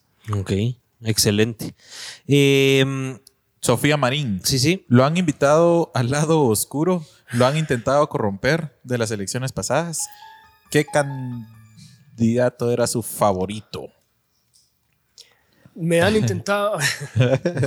sí, sí, sí. Sí. Eh, en la primera vez que eh, votamos por el presupuesto, el año pasado, que también votamos en contra, ¿va? este, en alguna ocasión se acercó un diputado y me dijo, mira vos, este, ¿qué proyecto quisieras en el presupuesto? Y yo le dije, ¿cómo así va? Este, a mí me gustaría que en el presupuesto hubiera, por ejemplo, mayor cobertura de leaks, por decirte. Yo creo que ese es un problema que hay que atender. Y me dijo, no, no, no, pero un grupo que a vos te interese beneficiar. Porque aquel, por ejemplo, tiene eh, un grupo en tal departamento que va a beneficiar. Entonces, ¿vos cuál te gustaría? Le dije, no, no. Ya sabías a dónde iba esa sí, vaina. Sí, al final se dio cuenta que conmigo no iba a tener entrada. Ella nunca más me volvió a ofrecer este tipo de cosas. Pero sí, sí, en ocasiones sí. Pasa, Sí pasa, sí por pasa. supuesto, por supuesto. ¿Y cuál era tu favorito en las elecciones pasadas? Bueno, nuestra candidata era Telma Aldana, ¿verdad? Este, le impidieron la inscripción, así que pues ahí nos quedamos. Sí, Nos pues. quedamos la vez pasada. Ok. Eh, mm, los millennials eh, tenemos altos valores, en teoría, éticos. O sea, somos una generación más colectiva. Y aquí te tenía una pregunta con respecto a esto. Ah, bueno, yo creo que nunca respondimos los tips para, para empezar en la política, ¿o sí? ¿Que alguien preguntó? Para empezar en la O política. sea, para alguien que se está formando en la política y que, que le quiere entrar con toda la política, Bueno, sí, Sí, ¿cuáles no, serían no, tus no, tres? no, no, Porque, porque aquí hay una pregunta similar, José Mejía. Los que no podemos pagar una casilla para diputado, pero creemos estar preparados, ¿cómo nos podemos postular? Yo creo que hay algunos partidos, por lo menos en Semilla lo tenemos claro que ahí no llega nadie a pagar por nada. Total, es- solo con es esa pregunta ya. De hecho, yo me recuerdo que a, a mí me, me empezaron a hacer burla cuando yo gané en la diputación porque tenés que presentar tu estado de cuenta y tu patrimonio. ¿verdad? Yo tenía ahorrados 68 quetzales, lo que me quedaba, porque todo tocaba meterlo al partido y yo no tenía ahorros, ¿verdad? Porque Ujú. apenas tenía 27 años. Este, entonces, esa fue una crítica bien fuerte. Cuando vos veías las de los demás, eran millones, ¿verdad? Ajá. Entonces ya tenías idea de, de qué tipo de compromisos llevaba. Ajá. Entonces, yo creo que sí hay opciones para entrarle y postularse y eventualmente formarse. Este, ¿Cuáles son los tres pasos principales, los, los clave? O sea, ¿qué, qué, qué hay que hacer? Y, de- y decíselo a un ciudadano común y corriente. ¿Cuál, haz esto primero, esto segundo y esto tercero. Es un poco difícil de responder, pero yo te diría primero tener claro cuál es tu objetivo, ¿verdad? Que tu objetivo no sea el poder, ¿verdad? Sino que tenés una intención de construir algo colectivo con gente que piensa parecido a vos y que hay oportunidad de incidir. Entonces, siempre cuando no hay una obsesión de ese tipo, yo creo que estás bien. Lo otro es que de la política no vas a vivir para siempre, ¿verdad? Porque después te volvés ambicioso y bueno, es un momento de tu vida y de repente sos útil para el partido, para el proyecto, lo que sea en algún momento. Y después te vas a retirar, ¿verdad? Y te vas, qué sé yo, a tu empresa o haces investigación o dar clases, lo que sea que sea tu actividad, ¿verdad? Y luego, este, yo te diría que este, poder eh, poner tus conocimientos al servicio de, del país o tus capacidades o lo que sea, ¿verdad? Y, y entrarle. Pero, pero sí hay que tener Pero hay que buscar un partido, o sea, hay que, uno se tiene que acercar a un partido político o qué tiene que hacer Sí. ya más, así, algo más concreto. O sea, me Sí. tengo que acercar con un partido y plantearles, inscribirme, afiliarme, ¿cómo es? Sí, así es, sí. Tenés interés, buscas en las diferentes opciones que hay este, y mirás alguno que tenga un programa político que si- sintas que es afín a vos. Y ahí te metes. Y ahí, por lo menos la experiencia que yo conozco es la nuestra. Te vas a afiliar a la sede, este, firmas, después te puedes meter, depende si vivís en la ciudad de Guatemala o si vivís en Quiché, qué sé yo. Ahí hay un equipo que regularmente está teniendo actividades del partido, formación política, eh, comunicación política, ese tipo de cuestiones, eh, organización, etcétera. Entonces ya después dentro del partido pues ya hay opciones democráticas internas para postularte un cargo de elección popular si eso es lo que te interesa. O por ejemplo hay gente que lo que le interesa es este, eh, poner, son investigadores, entonces se meten a hacer el plan de gobierno. Entonces se meten a investigar y qué sé yo y aquí está la propuesta para el partido. Que no necesariamente tienen que estar enfrente, pues. eh, no mostrando la cara. necesariamente. Y eso, y la verdad es que ahí hay un chance, te diría el 80% del chance está fuera de- del proceso electoral. ¿va? O sea, estas investigaciones que son investigaciones que hacen y que dicen, bueno, aquí está el problema, esta puede ser la solución, movamos esto en el Congreso, Sí. movamos esta ley, ese tipo de, situaciones. Ejemplo, sí, y cosas innovadoras, ¿verdad? Por ejemplo, no sé, cualquier... eh, nosotros propusimos en algún momento Internet gratis para educación Ajá. pública, ¿verdad? Que a mí me parece que eso debería ser clave. Lo tienen Claro. países como Uruguay, como Chile, qué sé yo. Aquí la Mara te dijo, mano, ¿qué estás pensando? Eso no va a funcionar, no sé qué, pero sí funciona, ¿verdad? Ajá. Entonces comprobás con datos, con hechos, que es una propuesta viable y no es una ocurrencia. Y eso hoy por hoy no existe. Eso no existe. Ahorita presentamos la iniciativa y ojalá camine, pero se pusieron nerviosos los de Tigo y los de Claro porque iban a tener que dar el servicio gratis para educación. Ah, ok. ¿Y por qué, por qué gratis? ¿Porque es como una compensación de la, de la empresa privada al, al gobierno o cómo? Sí, lo que tendrías que hacer, por ejemplo, es que los niños que están en condiciones de pobreza y pobreza extrema, que no pueden pagar internet, que los, que los den Subsidien. gratis, sí, que lo dé gratis la empresa. La empresa no va a quebrar Ajá. por darle un poquito de internet a niños en condiciones de pobreza. ¿Y un gobierno puede obligar a eso a una, a una empresa privada? O sea, ¿sí, Sí, se puede? porque la red del espectro es público. Ah, ok, ahí es donde ustedes, se- donde el gobierno se puede agarrar para poderlo llevar a cabo. Exacto, es una concesión. En realidad, todo el espectro de todos los países del mundo es público, ¿verdad? Ajá. Entonces, las empresas tienen sus, sus contratos que se los renuevan cada cierto tiempo, pero en realidad es pública. sí, pues. Por eso tiene sentido. Ok. Y eso, y el internet hoy por hoy que es vital, o sea, es vital para la sociedad. Y en la pandemia, imagínate, había Claro. niños que se quedaron sin educación y una generación completa seguramente es- perdió todo Ajá. el conocimiento Sí. este, porque no tenía para pagar internet. Y hasta los que tenían internet así también año Vaya, perdido. Claro, totalmente. Qué interesante. Los millennials somos creadores de contenido, o sea, una de nuestras características es de que pues ya tenemos, somos amos del internet y estamos subiendo videos, subiendo fotos. Eh, ¿Cómo crees vos que la sociedad hoy por hoy o los millennials podemos a través de esa creación de contenido hacer un cambio en nuestra sociedad, ¿verdad? Saliendo de lo político, ¿cómo podemos eh, involucrarnos o cómo podemos hacer un cambio? ¿Qué, qué, qué buen uso de la herramienta crees vos que, que se puede dar sin recurrir a lo banal, ¿verdad? A tu selfie, a la, a la foto de tu comida. ¿Qué crees vos que pueden hacerse cambios ahí desde la sociedad? Sí, yo creo que hay una responsabilidad importante en personas que tienen que son influencers, por ejemplo, o este tipo de cosas. No tenés que hablar de política todo el tiempo, pero si en algún momento hay un tema que de verdad es muy importante, no te hagas el loco. ¿va? De repente mencionalo muy breve, un par de segundos, y por lo menos la gente está un poco pendiente, ¿verdad? porque en realidad eh, sí es importante hablar de algunas cosas. O sea, sí es importante nosotros tomarnos la responsabilidad de, ay no, todos mis amigos no quieren saber de política o me van a tachar de político o de izquierdista o derechista, sino no, sí actuar y miren, mucha, esto no puede ser. Eh, o sea, por ejemplo, cuando pasas en el libramiento, mucha, miren esto, es, aquí están nuestros impuestos, miren este derrumbe. Por ejemplo, ¿Verdad? O una sea- cosa sencilla, yo creo que simplemente con no desentenderte es, es un paso adelante, ¿verdad? Y no tienes que hacerlo todo el tiempo, ni, ni tiene que ser esa tu, tu línea de comunicación, ¿verdad? Claro. Ajá. Pero, pero no es entenderse. ¿Cómo te puede apoyar a vos en, en- en- en tu movimiento alguien X? O sea, vos querés hacer un cambio o tu bancada quiere hacer un cambio y necesitas del apoyo de la sociedad. ¿Cómo a través de los medios digitales esta sociedad de millones de personas que no están metidas en la política pueden apoyar a estos políticos que sí Ajá. quieren hacer un cambio? ¿Cómo te sentirías vos apoyado por los millennials, por ejemplo? Mira, replicar los mensajes en las redes, eso es, es una ganancia tremenda, ¿verdad? Y no es ni siquiera un apoyo solo a mí, a veces es para impedir que pase algo adentro del Congreso, algo que puede ser potencialmente peligroso, ¿verdad? El presupuesto del año pasado, por ejemplo.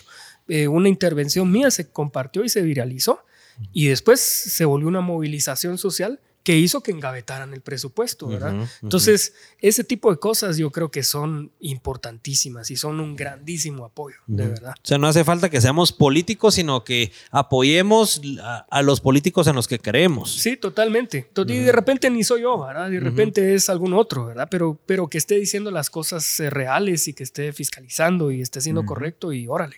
¿Y cómo saber, Ese cómo saber que está haciendo las cosas reales y no agarra las redes sociales para venderse? Que eso lo he visto mucho en las redes Mm. sociales. Más ahora que se trabaja, literalmente lo que un político puede hacer es trabajar una, una campaña anticipada completamente en las redes sociales, sin que te lo esté haciendo, ¿ya? Por el medio de mercadearse, porque vos te, o sea, vos te mercadeas como persona, te mercadeas como lo que haces, te mercadeas porque te gusta hacerlo, pero cómo transmitirle ese mensaje a todas esas personas y transmitirle a las, a las personas que no es paja, porque Sí. muchas personas son desconfiadas, más Sí. por el, por el, por el ámbito en el que estamos viviendo. Sí.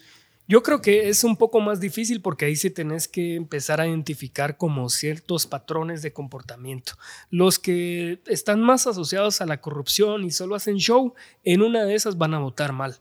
¿verdad? Por ejemplo, a favor del presupuesto o a favor de un estado de calamidad cuestionado o a favor de una junta directiva este, que no debería repetirse o a favor de un magistrado cuestionado. este, entonces, en una de esas va a cometer un error.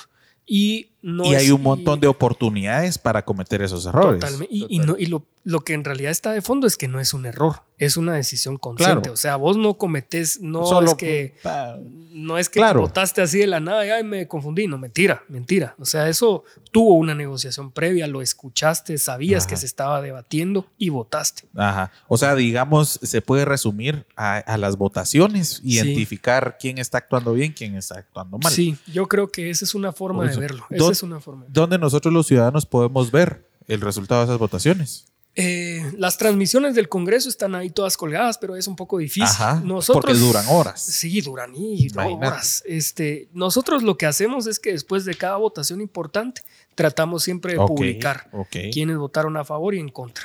Digamos, ahí podemos encontrar fácil eh, ese tipo, esa información, pues. Sí, Porque correcto. de, de otra manera no la encontramos eh, eh, publicada en, en- en alguna página oficial. Yo creo que la podés buscar en el Congreso, pero, pero no lo tengo ni siquiera presente ahorita. ¿verdad? ok. Este, sí se puede encontrar en el Congreso, pero es más fácil meterse a ver en las redes, creo yo. Ok. Interesante. Esa estuvo buena. Perdón, pero tengo que leer esta. Aquí ya está poniendo hasta nuestro NIT. Dice, ajá, dice Cristian Recinos, Chapin Films, Chapin Pro, NIT, tal y tal y tal, ha cobrado tal y tal y tal de nuestros impuestos. Les cobra a los que invita y con favores de contratos.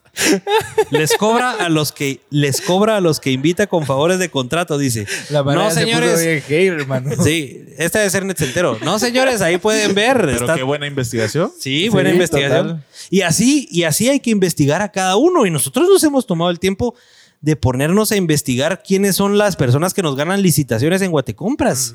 Solo, solo haciendo una investigación de 15 minutos te das cuenta de que el 98% de contratos que están dando en todas las instituciones están, están cooptadas, pues.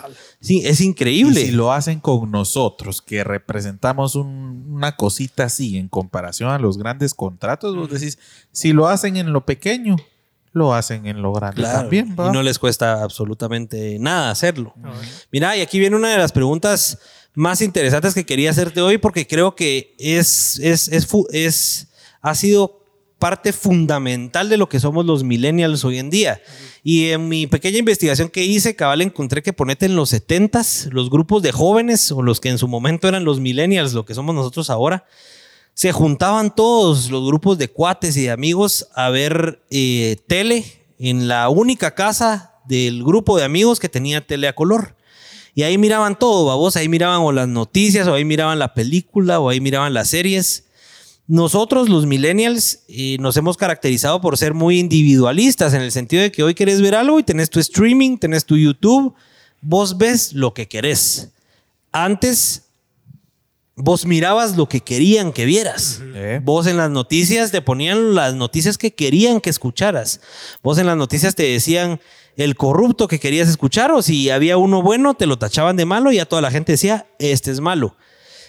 Vos calculás que esto ha sido fundamental para que nuestra, nuestra generación, que es la que viene detrás de esta, que no pudo vivir eh, o, o no estaba enterada de las cosas a través de Internet, seamos diferentes. Vos calculás que, que ahí hubo un cambio trascendental en las cosas, en esa manipulación de las masas. Ah, totalmente, totalmente. Yo te diría que incluso las redes sociales eh, vencen el clientelismo, sin duda, porque las personas pueden precisamente decidir de dónde sacan su información. Es- por ejemplo, vos vas a las áreas rurales, pero que tienen algún tipo de acceso a televisión, y lo que hay son los canales nacionales, ¿verdad? Canal 7, Canal 3, etcétera. Y esa es una manipulación total. ¿verdad? Sigue siendo así. Sigue siendo así.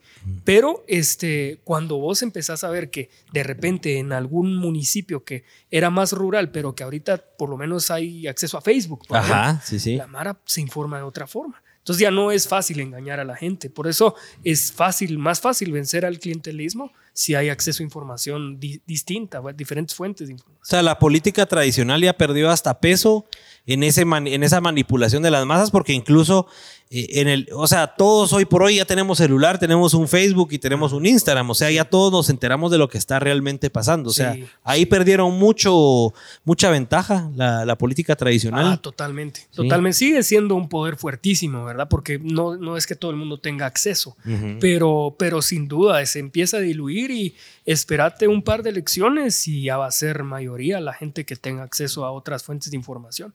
Excelente. Y, mm, ¿qué- Comentarios de la Sí, gente sí, sí, sí, dale, dale. un comentario. Ya van a decir que Auguro va a grabar la boda de Miguelito y Amate. Con todo gusto. Qué negocio para todos. ¿Qué más, Rich? Eh, ahí comentarios. dice, es que estoy pendiente Ah. de un entero ahorita, entonces dale. Da- dale, Cristian Recinos, ¿cuándo regresará su ex candidata presidencial de los Estados Unidos? Difícil, yo creo que es difícil que venga. Este, tendría En que esta cambiar- época, digamos, pues, o, o nunca. Eh, En esta época, porque pues la Corte Suprema es la que tendría que decidir, este, y está cooptada y cooptada. seguramente va a reelegirse un montón de gente por otros cinco años, entonces yo diría que... Que entiendo, la Corte Suprema no ha cambiado de magistrados. No ha cambiado y lleva dos años sin cambiar. Imagínate. que debieron haberse cambiado hace dos años. Entonces sí, está So- complicado. solo ahí te das cuenta de que esa esta mañana, pues. Total. Eh, Valentina Gaitán, ¿qué pensás de la acción voluntaria de los diputados chilenos de izquierda que solo, es- que solo estar dos perdidos y ceder el puesto? Dos periodos. Puchica, periodos y ceder el puesto. ¿Estaría dispuesto? Sí, totalmente. Como les decía al principio, yo creo que no hay que. Es pasajero. Es pasajero, ajá. Eh, eventualmente de repente le sirve una figura al partido Ajá. y órale, y pues bueno, si la persona está dispuesta, hay que procurar que, que siga si está haciendo bien su trabajo, es lo más democrático que hay. Este, pero aferrarse solo porque sí, eso, eso no está bien. Te desvirtúa todo. Me imagino que aquí en Guate pasa mucho, que hay muchos puestos a los que se han aferrado y hay mucho. Sí. Por ejemplo, los diputados que más tiempo llevan, ponernos en contexto a la gente, ¿cuánto tiempo llevan? Varios diputados ahí, lo más que llevan. Mira, yo te diría que hay unos que llevan unos 20 años, por ejemplo. A la Sí, este, ¿Y son diputados que vos decís han hecho algo o no necesariamente? Pues no necesariamente, ya hubieran cambiado algo. Y lo que pasa es que son estos que vienen y se cambian de partido y se reeligen y ni siquiera Ya hablan saben nunca. la... Llegan a cobrar y órale, o a veces ni llegan y de todas formas cobran. Y eso, Sí, es, pues. eso es clavo, que son esos caciques locales, ¿verdad? Ajá. Por ejemplo. Son los que son necesarios para que puedan seguir ganando en esos lugares. Correcto, exacto. Dice Jairo Lemus acá, eh, ¿se puede bajar la edad de la presidencia? ¿Se puede qué? ¿Se puede bajar la edad para la presidencia? Se puede, sí, sí, esa es una ley que se podría reformar, este, se podría reducir o no recuerdo si es constitucional, a veces es una buena pregunta, es una buena pregunta, pero sí. Yo creo que sí es cuentas, constitucional. Ahora, en El Salvador, ¿qué era, men- era menos? ¿No sabes? menos. Sí, era menos. Era menos. Sí, pues. Ok, aquí es 40, 40 años. Es 40, sí. De todas formas, aunque fuera constitucional, se podría reformar, ¿verdad? Pero ya es otro proceso un poco más difícil. Más largo y con más trabas. Dice, Siguiente, Rich. eh, es que voy a leer uno aquí para, que, para hacerlo feliz porque lo ha comentado como unas Ajá. 30 veces. ¿Estás soltero? Y no, es netcentero, lo más seguro. Dice, A. ¿va a cobrar la dieta de la sesión que se está desarrollando en este momento en la que no está? No, no, no. No, yo presenté excusa. Entonces, no. Ok. ¿Feliz? Este este es el Cristian Resino, ¿no? No, es el Alecont. ¿Estás Ah, entonces- satisfecho, amigo? Ah, entonces ahí va. Es que no sé si Cristian Recinos es, es de centero, no parece, pero no sé. Saludos. Dice, pero no se va a poder sacar a los diputados viejos como Taracena Cacique porque se vota por listados pagados, dice.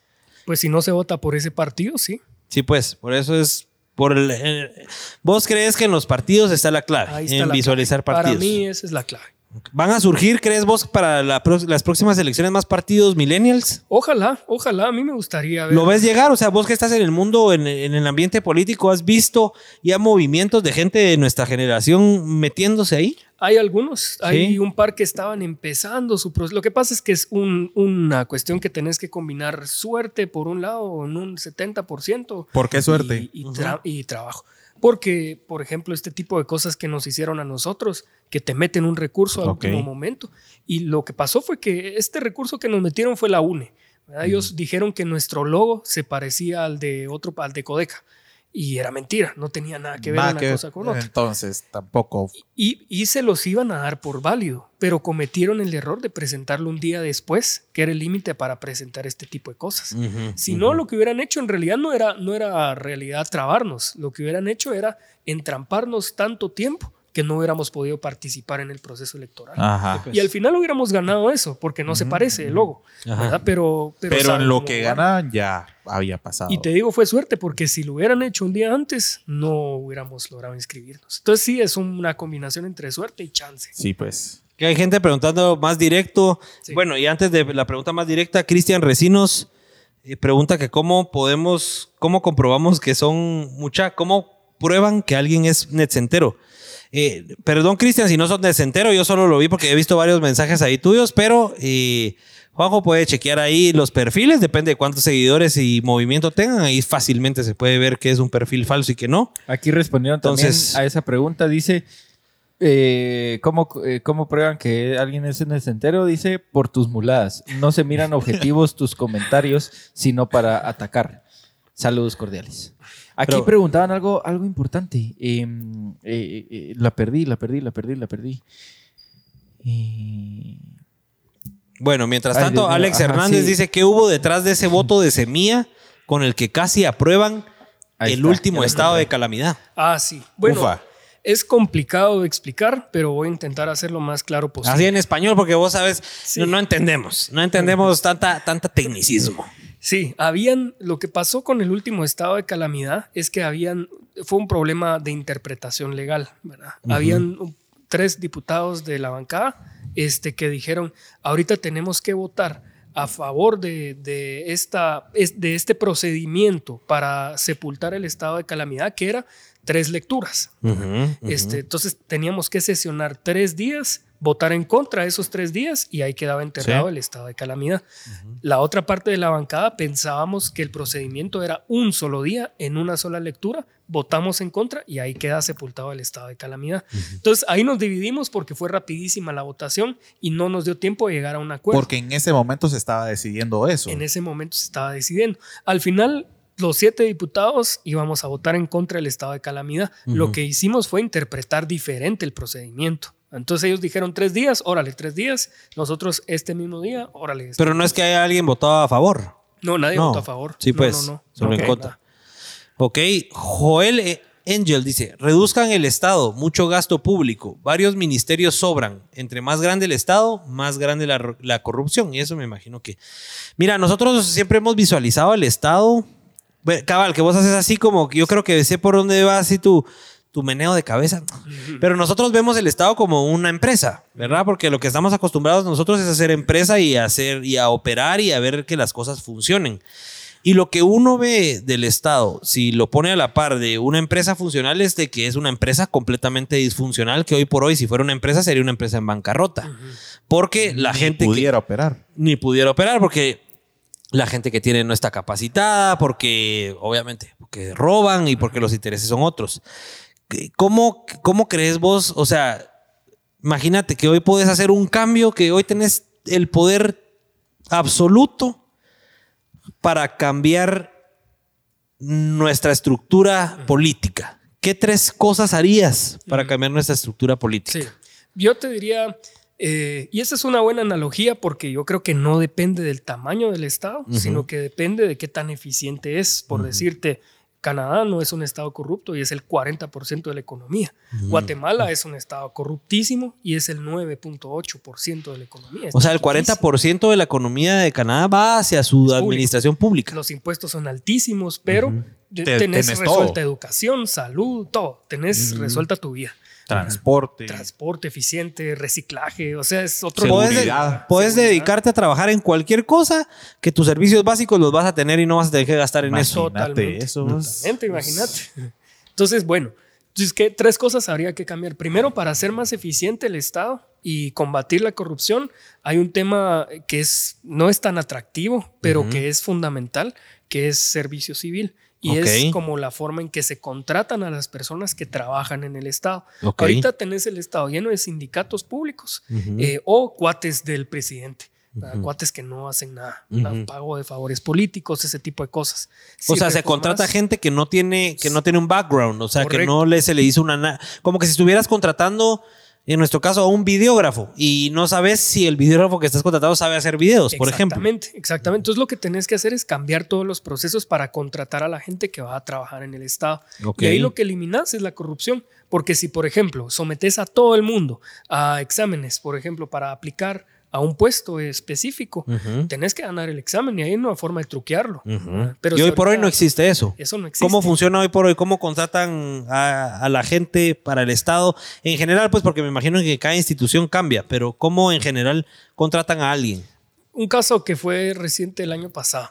El Ministerio de Cultura tenía 79 asesores, la ministra de Cultura. 79. 79 asesores. ¿Pa- ¿Para qué querés eso? Y no y, y son nombrados a dedo. ¿Verdad? Entonces, O sea, vos- Ella los elige. los elegís. Méteme a este en la planilla, a este, a este, a este, a este. Así es. Y no tiene límite. no tiene límite. Y no hay ninguna regulación para eso. Hay unas, algún tipo de regulación, pero es insuficiente si ahorita sigue pasando. ¿verdad? Entonces Ajá. hay que cambiar el modelo de, de contratación de la gente en el Estado. Ahí combatís, yo te diría, una buena parte de la corrupción. Interesante. Ok, interesante. Esa es una. La otra que yo creo que tiene que ver con lo económico, que es eh, empezar a, a tener eh, leyes de competencia. Entonces así evitas que las pocas grandísimas empresas que hay te secuestren la economía. Porque aquí pensás, por ejemplo, en los sectores económicos fuertes y se te ocurre una empresa, Ujú. cementos, por ejemplo, la cervecería, este, las telefónicas, eh, ya O sabes. sea, ya sabes el nombre de la industria a la que te referís, ya sabes a qué ponerle nombre. Correcto. Entonces, si querés poner una empresa de cementos en Guatemala, no vas a poder hacerlo. Y eso tiene que ver que no hay leyes de competencia. Solo Guatemala y Cuba no tienen leyes de competencia, por ejemplo. Y eso te garantizaría que el mercado funcionara bien, que las MIPIMES pudieran crecer, que te metes a cualquier sector económico y órale. Un, un ejemplo más entendible para la gente, o leyes de, de- de competencia como Ajá. tal. Eh, por ejemplo, vamos a ver, este... O cómo puedes ejemplificar eh, que no puedan prosperar eh, pequeñas empresas. Va, por ejemplo, Tigo y Claro. Ajá. Vos querés tener tu empresa de telecomunicaciones, no vas a poder hacerlo. No vas a poder hacerlo porque viene Tigo y baja los precios de sus servicios. Entonces te saca, te expulsa de la competencia. Ok. ¿verdad? Entonces lo que haría una ley de competencia es evitar ese tipo de prácticas. ¿verdad? Ok. Este, Que al, final, que al final no es un monopolio, pero sí hay dos favorecidos. es un duopolio. Es igual de malo que un Ah, sí monopolio, existe, casi. sí existe el duopolio, sí. Exacto. Sí. Ujú. Ese es, ese es un ejemplo, ¿verdad? O- Y eso lo puedes pensar en cualquier sector de la economía. ¿verdad? Entonces hay ese tipo de imperfecciones. Yo creo que eso cambiaría muchísimo, porque además no es que solo secuestren la economía, sino que después se vuelven financistas de los partidos políticos. Claro. pues. Es una cadenita. Es O sea, una al cadena. final. Ok. Y lo tercero, que yo creo que es importante, es eh, una nueva ley electoral y de partidos políticos, Ok. que se enfoque fuertemente en la parte de financiamiento. Porque ahí es donde está justo esa combinación entre la captura de la economía, la captura del Estado, etcétera. ¿Cómo, cómo está funcionando actualmente y cómo debería de funcionar así en pocas palabras fáciles? Ahorita lo que intentaron hacer, este, por tratar de llevárselas de, de muy, digamos, este, eh, Correctos. correctos, lo que hicieron fue ponerle una cantidad de trabas al financiamiento, este, que es de verdad imposible. O sea, si yo quería donar al partido tres quetzales, literalmente, tenía que ir al Tribunal Supremo Electoral a que me dieran un libro de financistas. El partido tenía que sacar un libro de financistas. Ya ahí te vas un mes. La campaña duraba tres meses. Ajá. Este, además, mucha gente no se siente lo suficientemente cómoda para financiar un partido. Entonces, solo convencer a una persona de que te financie y después le decís, no, tenés que ir a sacar un Llenar, libro". ajá. Olvídate. Se echan para atrás. Entonces, lo que pasó fue que el narcotráfico vino y financió con, con dinero cash en lugar Ajá. de hacerlo a través de los, de los bancos, que debería ser. Ok, Entonces, ok. Así, así podrías cambiar, de bajar un poco los límites que existen y procurar tener financiamiento igualitario para todo el mundo. ¿verdad? Creo O sea, eso- que los techos se respeten. Que se respeten los techos y que se les ponga este, similar a todos los partidos. Ok. Porque Si no, uno va a agarrar. El que, lo el que más plata, con, más patrocinio consigue es el que gana, pues. Correcto. Ok. ¿Y hace cuatro años cómo fue? En las últimas elecciones, ¿cómo Sí. fue hace tres? ¿Hace cuánto fue? Tres. Así como te digo, así como te digo, ¿verdad? Te, te financiaban eh, poquita gente eh, porque no tenían suficiente tiempo o, o era muy complicado el proceso burocrático para poder hacer el financiamiento lícito, ¿verdad? Que eso tendría que existir. Por ejemplo, nosotros intentamos hacer como, como crowdfunding y no te permite la ley electoral hacer eso porque es, es demasiado desfasada al tiempo. Ajá. Entonces habría que cambiar para permitir crowdfunding. Sí, eso pues. puede ser es muy mu- transparente. es- y, y rapidísimo. pues. Rapidísimo, transparente, poder rastrear de dónde viene el dinero sin problema, pero no te lo permite la ley. ¿verdad? Porque hasta mañana. Claro. Mira, y, y- y cuál es la, la figura perfecta o, o- o el proceso perfecto de buscar financistas eh, por la vía legal y que todo sea completamente transparente? O sea, yo vengo y te digo, mira, Samuel, para tus próximas elecciones te doy 50 mil quetzales. Que yo como financista estoy buscando que Samuel haga un cambio en el país y esa es la forma sana o siempre aquí están 50, espero 100. ¿Cómo ¿Cuál es la forma sana? O sea, los financistas realmente debería ser gente que te mete pisto porque vos puedes hacer un cambio social al final, un cambio en el país. ¿Así es la forma sana? Sí, y la verdad es que eso pasa en todo el mundo, ¿verdad? Vos vas a ver Estados Unidos y las empresas o los empresarios creen en un proyecto político y ya tienen presupuestado mes a mes, les dan una cantidad de dinero. Entonces no debería ser algo extraño, porque al final sí necesitas dinero para existir como partido político y tener actividades de formación, etcétera. Entonces sí, Yo creo que esa es la forma. Lo que nosotros sí tratamos es tener un montón de financistas medianos o pequeños y no uno grande que te copte, ¿verdad? Claro. Porque ahí sí ya no- dependes de esa persona. Total. Ya tiene los intereses comprados. Correcto. Ok, los millennials somos emprendedores y vos emprendiste en la política. ¿Qué consejos les podrías vos dar a los millennials que quieren animarse a emprender en algo? Ya sea política, sea en cualquier tipo de negocio. ¿Qué consejos les podrías dar hoy? Yo creo que hay que ser apasionado en lo que uno haga, ¿verdad? Porque eso es lo, ese es el único motor que tenés, ¿verdad? Al final de cuentas puedes tener o no una remuneración este, este, económica, pero lo que te queda es la satisfacción de que estás invirtiendo tu vida en lo que más te gusta y que estás haciendo algo positivo por tu país o por tu, por tu entorno. Yo creo que eso es el motor clave. de- ¿Vos de- considerás que la pasión es la principal clave para hacer lo que se te dé la gana, pero que sea con pasión? Sí, que es tu vocación, digamos, eh, que estás hecho para eso, viniste a este mundo para eso. Y eso no hay forma que alguien más te convenza que te vas a ir a otro lado. Vos te- me imagino que vos encontraste tu pasión tarde, pues en la U, cuando te metiste a tus movimientos. ¿En qué creías antes que eras apasionado? ¿Qué te gustaba antes de encontrar esa pasión? La verdad es que no estaba apasionado por, bueno, me gustaba mucho la música, yo trabajé de músico un tiempo de mi vida.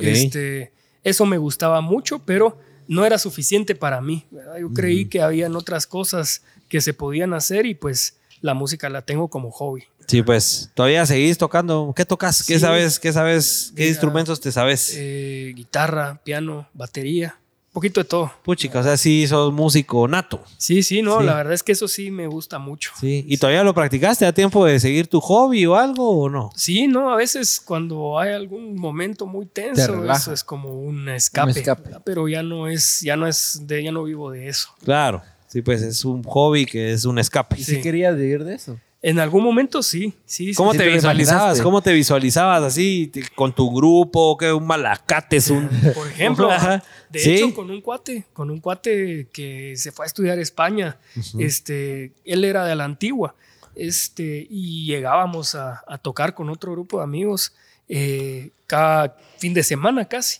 Y a veces te pagaban, a veces te pagaban con cerveza o qué sé yo, y al final casi no se reconoce Ajá. aquí en Guatemala, ¿verdad? Pero este, o- hubo otros que sí teníamos contratos con un par de empresas y Ah, teníamos ahí, nos iba bien. Este, sea, y sí yo- lograste un, sí lograste sostener un poco el hobby. O sea, al final sí lo lograste. Sí, como te digo, yo en algún momento de mi vida, eso fue mi actividad económica, Ah, básicamente. qué nave, sí, pues. Y, y de ahí, este cuate, en algún momento nos sentamos los, los que estábamos y dijimos, bueno, nos vamos a ir a estudiar a México. Ajá. ¿verdad? que hay una, hay una este, escuela de música ahí bien importante. Eh, pero al final nos echamos para atrás. Aquel se fue a estudiar a España, eh, ingeniería, química. Los otros cuates, pues eh, uno estudió comunicación y yo me metí a este rollo. Sí, pues se separaron. Ajá. ¿Por qué crees que la industria music- musical no, no triunfa en Guate? Vos así aprovechando ahí, saliendo de, de- saliendo de todo el que esquema. Siempre nos hemos preguntado. Ajá, ¿no? siempre nos hemos preguntado. Sí, yo creo que la verdad es que no se reconoce el, el esfuerzo y, y que de verdad puede ser una actividad este, reconocida y que hay gente que debería poder vivir de eso. ¿verdad? Gente muy talentosa que al final por no ser reconocida no sigue subiendo su nivel o que sí. No, no, además no hay como un nivel alto de cultura aquí. Entonces Ajá. lo ves como, bueno, este cuate que venga a entretener a la gente que viene a mi restaurante y ya estuvo. Sí, pues. Pero, pero en realidad es una actividad profesional, ¿verdad? Claro. Y aquí como hay poco desarrollo en las universidades. de eh, arte, como del, del arte como tal, ¿no? Exacto, ajá. Entonces tenés que salir, tenés, no te muchas opciones. Y hay poco desarrollo porque todavía la gente está como muy cerrada a que no puedes vivir del arte aquí en Guate. Yo te diría que esa es una, pero también es que tenés eh, condiciones de pobreza muy Sí. fuertes, ¿verdad? Entonces no tenés aquellas grandes cantidades de ingreso que te permitan presupuestar tener un artista contratado ahí todo el tiempo, por ejemplo, ¿verdad? Total. Ok, Total, total. Bueno, y, y- y así como la así como la música, hay un montón de negocios que son emprendimientos. ¿De qué te estás riendo? Ah, con plaza. Ah, ok. Ah, está enfocando tus. Eh, Así como, así como la música, hay un montón de emprendimientos. Y eh, es donde yo quiero atacar como la pregunta de cómo se le puede apoyar al emprendedor, cómo se le puede apoyar al emprendimiento. Aquí en Guate se viven muchos emprendimientos, muchos emprendedores. Han nacido de la pandemia, por ejemplo, y cómo también entra el gobierno o la política a ese ambiente. Nosotros hicimos dos propuestas justo durante pandemia y que yo creo que son uno de los problemas principales de los emprendedores en Guatemala. Uno era un capital semilla, ¿verdad? que hay proyectos de esos en varios países del mundo. De hecho, varios países durante la pandemia lo implementaron. este, por, y, y sobre todo para transitar tu actividad comercial y adaptarte a las redes. y Una especie de subsidio. una especie de subsidio. Para que puedas arrancar.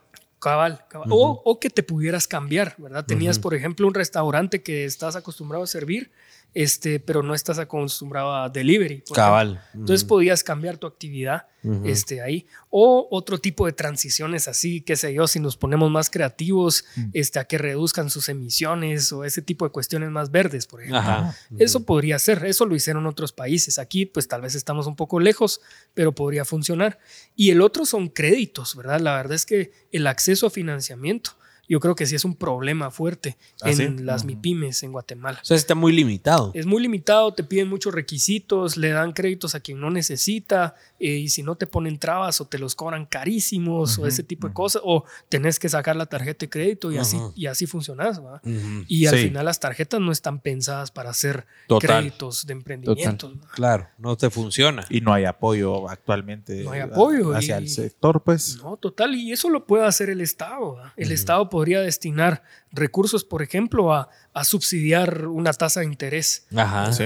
Eso lo hizo Costa Rica, por ejemplo. Y ahí los créditos son mucho más baratos que aquí en Guatemala. Te da más oportunidades si tenés una buena idea y formas tu emprendimiento de triunfar Correcto. al final. De, Totalmente. Una de tener ese capital para, para poder iniciar, ¿no? Sí, sí, Sin tanta traba. correcto. Qué excelente. Vamos con las últimas preguntas de nuestros invitados para pasar después a las nuestras y con eso vamos a ir finalizando el show.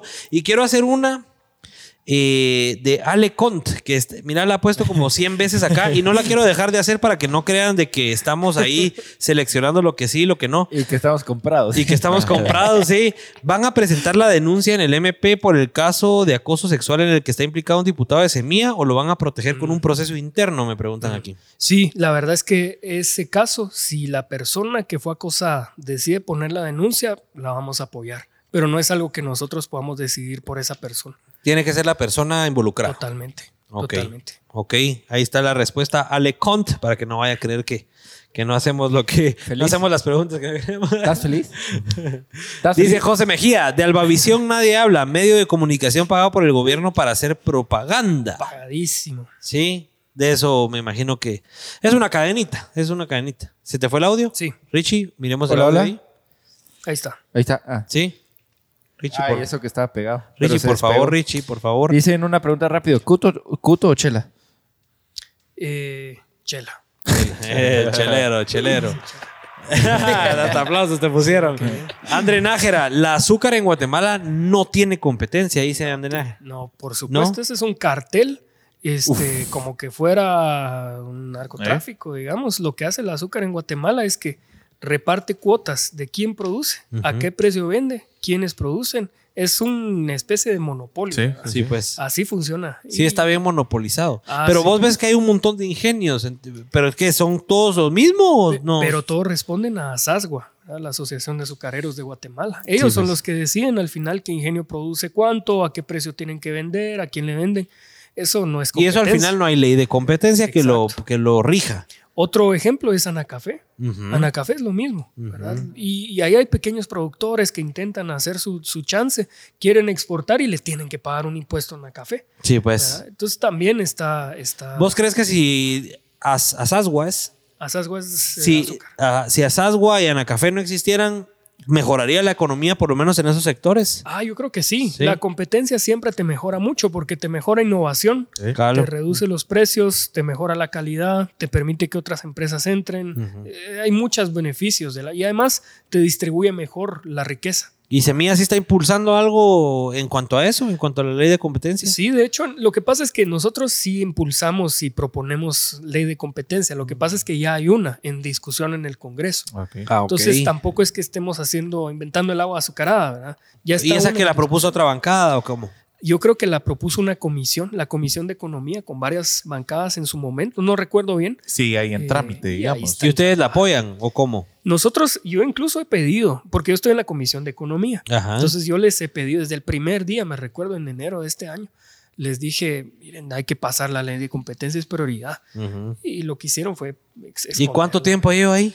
Para darnos una idea. Por lo menos llevará unos ocho años. A la gran. Por lo menos. A la gran puta. Y estoy en mi show, así que nadie puede decir que no diga a la gran puta. Pero sí, así estamos. Ocho- leyes importantes, ocho años ahí metidas en el, en el, en el gavetero. Cristian Recinos, ¿el partido Semilla recibió dinero de ONGs o embajadas extranjeras? No, Pregunta. no, no, ni un solo centavo. De hecho, nos costó muchísimo tener financiamiento.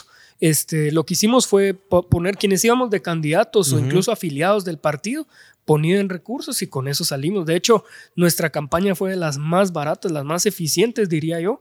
Eh, nos, por ejemplo, donde yo entré, eran como dos quetzales, una cosa así por voto. Sí, Es pues, baratísimo. Baratísimo. ¿Y se enfocaron en redes sociales? o sea, sí. Sí, fue el- funcionó. sí, total, Y total. es cierto que hay, bueno, no, no estoy 100% seguro, pero hay algo de la ley electoral que prohíbe la promoción en redes sociales. ¿Es así? Lo que no te permiten es pagar pauta. Ah, ok, no te permiten pautar. Ajá. Pero ¿y por qué no te permiten pautar en redes si 100 vallas y así? Así está la ley. No, no tengo claro. Pero ¿cuál es la lógica? Saber. Yo lo que creo es que los que más visto tienen podrían pautar más y entonces ya te Pero distorsiona ¿no crees que es para, de- para proteger el negocio de los valleros y de la pauta tradicional? De hecho, en este último proceso electoral ya no podías pagar eh, eh, vallas Ah, así. te- ok, tampoco vallas, vallas masivas. y así. Había publicidad que pagaba el Estado. Pero era una gran estafa porque yo me recuerdo que nosotros nos dieron una valla en un municipio donde no teníamos candidato. Sí, pues. fue una cuestión. O sea que ellos eligen en dónde podés o qué. Era era un sorteo. ¿ah? Ah, ya. Entonces no, no te servía de mucho. ¿ah? ¿Y eso crees que ayuda o que, Ah, que- sí. crees que ayuda a evitar la corrupción? Eh, evita, ¿Sí? evita, sí te permite porque al final tu crecimiento es orgánico. Ah, ok, Nosotros logramos llegar ahí por Sí, crecimiento sí. orgánico. Ok, o sea, sí está bien que se limiten eso porque al final igual si hay uno con millones de dólares para invertir en pauta, ese ganaría. Correcto. Ah, por ok. ejemplo. Yo creo está que bueno saberlo, está A- bueno a saberlo. nosotros nos sirvió. Interesante, interesante la postura. Manuel Orrego, ¿qué tan cierto es que el país lo mueven las familias poderosas? Que el presidente es solo un Esa era títere. la pregunta que quería buscar. Ah, Es solo un títere de esa- Tarde. ah, no, totalmente de acuerdo. Así Yo funciona sí. nuestro país. Sí, no, total. ¿Qué- ¿Quiénes tienen entrampada la ley de competencia? Por ejemplo, las cámaras, la. CACIF, muchas veces. Y eso es lo que hacen. Este, y llaman a los diputados y muchos de esos son financiados por las cámaras. Este, es así. O sea, la iniciativa privada también e- es responsable de que nuestro país esté así y se ve beneficiada de que el, de que el país esté cooptado. Yo te diría que no es la iniciativa privada como tal, son las cámaras tradicionales. Pero las cámaras están formadas por la iniciativa privada pero o no? ¿Cómo? manejadas por las grandes. Sí. por eso, pero es, al final, al final es la iniciativa privada. Sí, de bueno, podríamos decirle que sí, pero yo sí creo que son las cámaras en general, porque hay un montón de empresas que son legítimas, que están ahí compitiendo y tienen que competir en un mercado capturado este, y bien cómo salen adelante, ¿va? Pero las cámaras en general sí han tenido dominados a los presidentes. Los presidentes van y vienen y vos mirás, por ejemplo, la matriz productiva de Guatemala o de exportaciones y es la misma que hace 200 años. Va, qué sé yo, commodities, Ajá. este, productos agrícolas. Volteas a ver otros países y lo que hicieron fue empezar a industrializarse. Claro. ¿verdad? Y pasaron de, de frutas a vender chips y después barcos y qué sé yo. Y aquí seguimos vendiendo, Sí, vendiendo café, café, frijol y azúcar. Azúcar. exacto. Total, total. Ajá. Y nos lo venden como que es el éxito del país. O sea, no es, y no es. Ajá. Tal vez Guatemala vende mucho café, Ajá. pero Brasil te triplica, te, te hace pedazos. ejemplo, ah, o Colombia. Ni siquiera sos el mejor Ajá. vendiendo café. Ajá. por ok. ejemplo. Ani Rodas, quisiera ser presidente. ¿Cuál sería su plan de gobierno? Y aquí nos ahorró una de mis últimas preguntas, que era, todos los millennials buscamos destacar y ser reconocidos. ¿Hasta dónde querés llegar vos en la política y cómo querés ser recordado en la política? Sí, bueno, a mí me gustaría por lo menos este, hacer un buen trabajo en el Congreso. eh, lo que pasa es que las condiciones cambian de hoy a mañana. Entonces yo te podría decir hoy, bueno, me interesa eventualmente tener una carrera política más larga, pero de repente mañana se corrompe más todo o hay una cuestión de amenazas o qué sé yo. Claro. Y no, ¿verdad? Yo sí, mi vocación sí es estar en la política. Eso es lo que me gusta y creo que puedo aportar desde ahí, pero no es lo único que me gustaría hacer. Ok. Yo hacía investigación antes, daba clases y me la pasaba bien igual y creo que podía incidir desde ahí, pero... pero- Una carrera hacia la presidencia, entonces no la ves ahorita como algo tangible, como algo que podrías hacer. Igual me faltan más de, más de 10 años. Ajá. Entonces creo que está lejos de pensarlo. No lo descartaría. Mira que tampoco, caja pero- cabal con, la, pro- tu, con tu proyección de que los millennials van a estar gobernando. Bueno, pues sí, mera casualidad. ¿verdad? Qué excelente. Dice Pedro González, Neto Brand presidente. Pues yo creo que podría tener posibilidades peligrosamente. ¿Crees que ya están aterrados? El pacto de corruptos le llama él, creo yo. Que ya les da miedito por ahí cómo va la situación. Eh, con respecto a Neto. Ajá. eh, ¿O pues, por qué lo han, según dice él, presionado y acorralado? Neto se candidateó con el partido de Felipe Alejos. Eso no es casualidad. O sea, ahí también había pactos. Antes se, se candidateó con la UNE. Ujú. Aquel también tiene sus cosas. Yo creo que es una máquina para comunicar impresionante, sin lugar a dudas.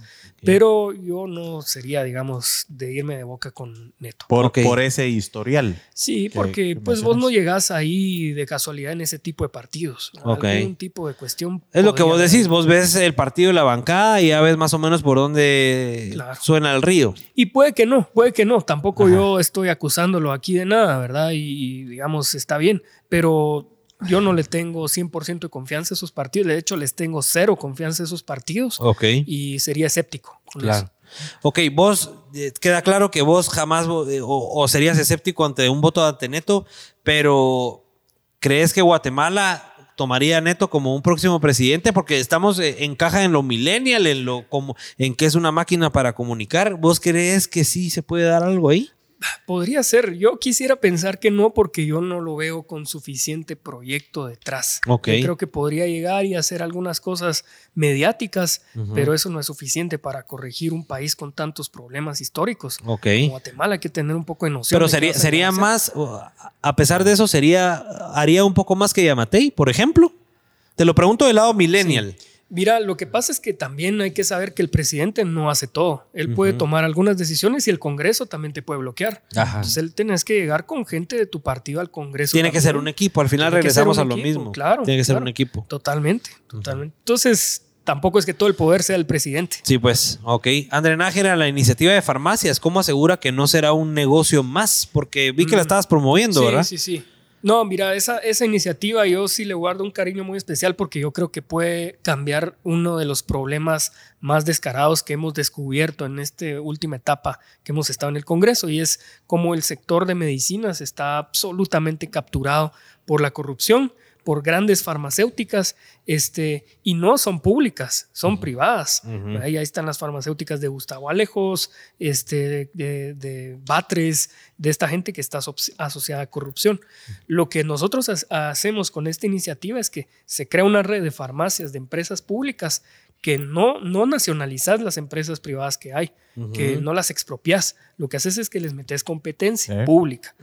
Y eso obliga A, que, bajen los precios, mejoren calidad. mejoren calidad, etcétera. Si quieren seguir vendiendo sus productos caros, órale, pero seguramente van a reducir sus utilidades. Entonces, lo que, lo que esperarías que pase es que como tenés precios más bajos, las que quieran seguir compitiendo tienen que bajar también sus precios. Claro. ¿Cómo evitas que se copte? Es que no les compras aquí en Guatemala, los compras eh, internacionalmente. Ok. Entonces te vas a comprar a, a cualquier otro país del mundo, México, Estados Unidos, Europa, qué sé yo, mucho más barato y no está sujeto a corrupción. De Claro, te salís de esa cadenita. Correcto. Te salís de la cadenita. Sí, no, yo creo que esa podría funcionar muy bien. Y ese tema de la farmacia me imagino que aplica para un montón de otras Imagínate. industrias. Sí, pero fíjate que yo creo que una empresa pública puede dedicarse a farmacias, pero no debería dedicarse, por ejemplo, a hoteles. No deberíamos tener Claro. una empresa del Estado que se dedique a hoteles. Sí, pues. O, ok. ¿verdad? Hay algunos sectores que sí, porque garantizan salud, Claro. como farmacias, pero no necesariamente en todos lados. Por ejemplo, para construcción de carreteras, por ejemplo, así como ves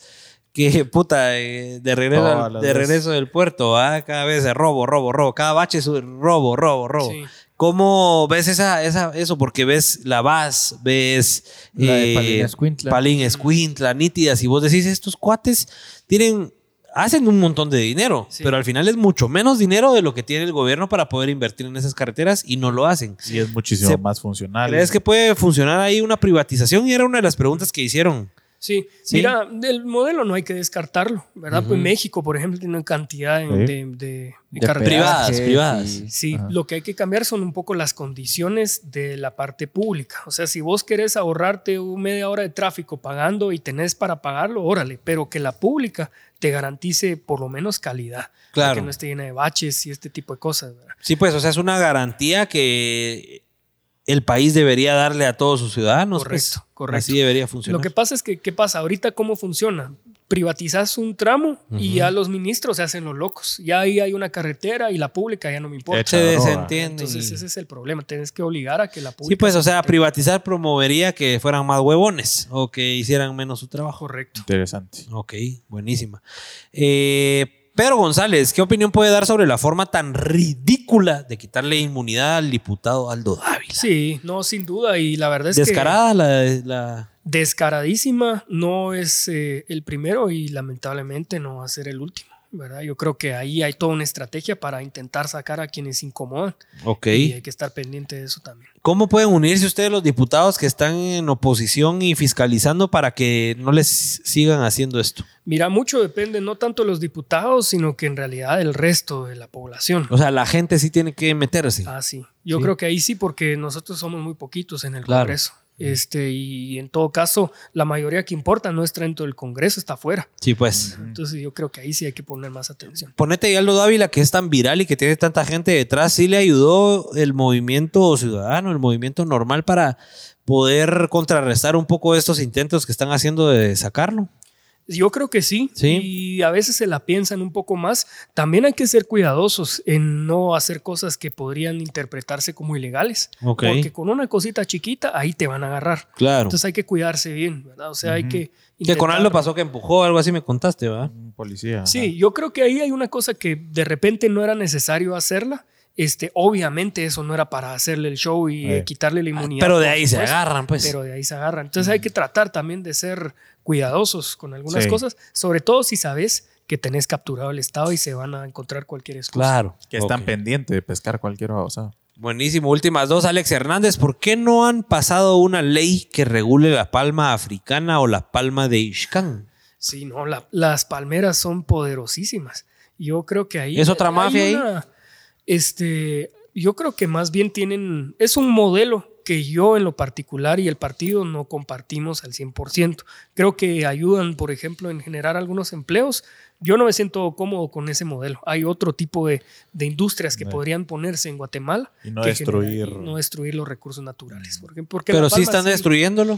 Así Sí destruye. Totalmente, los monocultivos son totalmente desastrosos, además tienen problemas con el agua porque la palma abarca muchísima agua, entonces te quita a todas las comunidades y además la forma en la que llegan, incluso ha habido casos de que rodean, eh, por ejemplo, llegan y compran todas las casas alrededor, hay una persona que no quiso vender su terreno Y la ya obliga. no tienen para salir, entonces te obligan a vender. Claro. Entonces la forma en la que operan en realidad es, eh, a mí no me gusta. ¿Y está monopolizado actualmente en el país o...? Eh, no, yo creo ¿No? que ese no es tanto un problema de monopolio, sino que del modelo económico. Sí, pues. ¿Querés apostarle a ese modelo o de repente querés apostarle a pequeña industrialización y, y mi pymes o qué sé yo, o a economía verde o, o hay otras formas de crecer? Ok.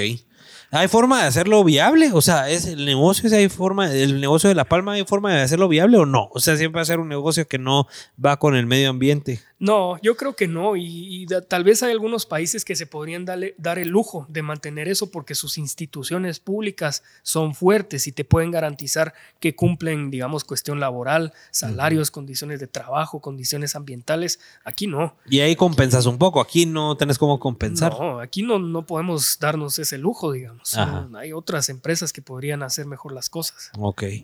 Juan Cristóbal, para Samuel, ¿quién es el próximo candidato idóneo para cambiar el rumbo del país? Este, yo me las jugaría más por el partido otra vez.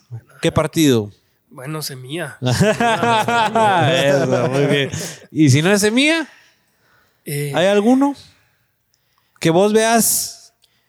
mira, yo, yo he visto, por ejemplo, con quienes nos platicamos seguido es con Winac. Ok. Con aquellos tenemos eh, varias cosas compartidas, unas que de plano no, pero creo que por ahí podría también surgir algo interesante. Ok. Este, en ocasiones, en ocasiones muy, muy particulares, con los de Creo, ¿verdad? Con ahí donde está Cristian. Ok, ajá. Este, pero hasta ahí te diría. eh, Hasta ahí nomás. Tampoco es que meta mis manos al fuego. Eh. Ajá. Vos y los millennials no entendemos de izquierda, derecha, centro izquierda, eso nos pela a los millennials, seamos honestos. Pero ¿qué se consideran ustedes? Porque me imagino que Semilla está tach- tachado como centro izquierda o una vaina así, ¿no? A veces sí, pero también nos han dicho extrema derecha. Ah, de todo, De la- todo, mano, pero, pero mejor porque la verdad es que nosotros no nos encasillamos ahí. O sea, ustedes no se meten en esa, en esa vaina de la vieja política de que sos izquierda, derecha, no. No. Ustedes le juegan a lo que funcione. Sí, no, total. No, más que lo que funcione, yo creo que, ponete, el partido puede tener discusiones académicas en los espacios académicos. ¿verdad? Ok. Y ahí te empezás a teorizar y decís, bueno, este modelo, órale. Ok. Pero para poder explicar lo que sos en un espectro ideológico, Se izquierda queda y derecha corto. se queda corto. sí, pues. Puedes tener, por ejemplo, el gobierno de Nicaragua de, izquierda y es absolutamente represor.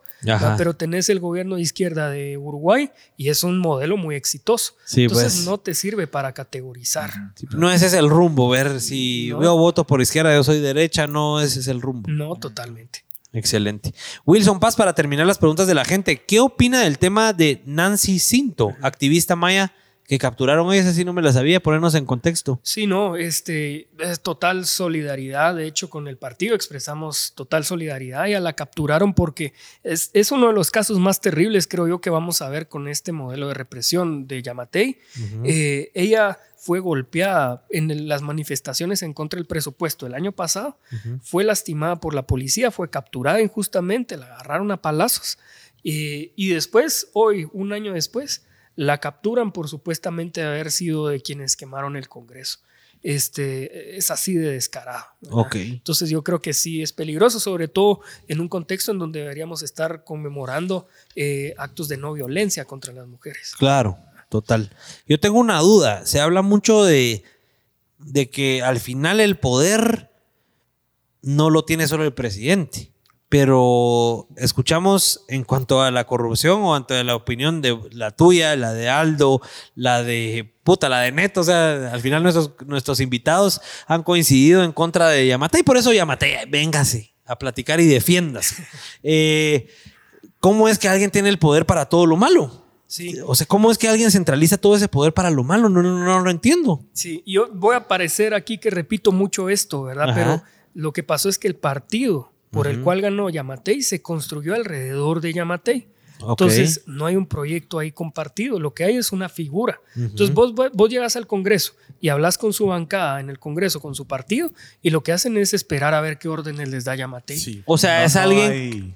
O sea, él al final es el que manda, no es un grupo de gente que se ponga de acuerdo para dar una instrucción o, o dirigir algo, sino es una persona que tiene a todos, a todos sus súbditos. Totalmente, así es. Y a los demás los compra. Sí, pues. Entonces, así, así funciona. Así funciona. Ok.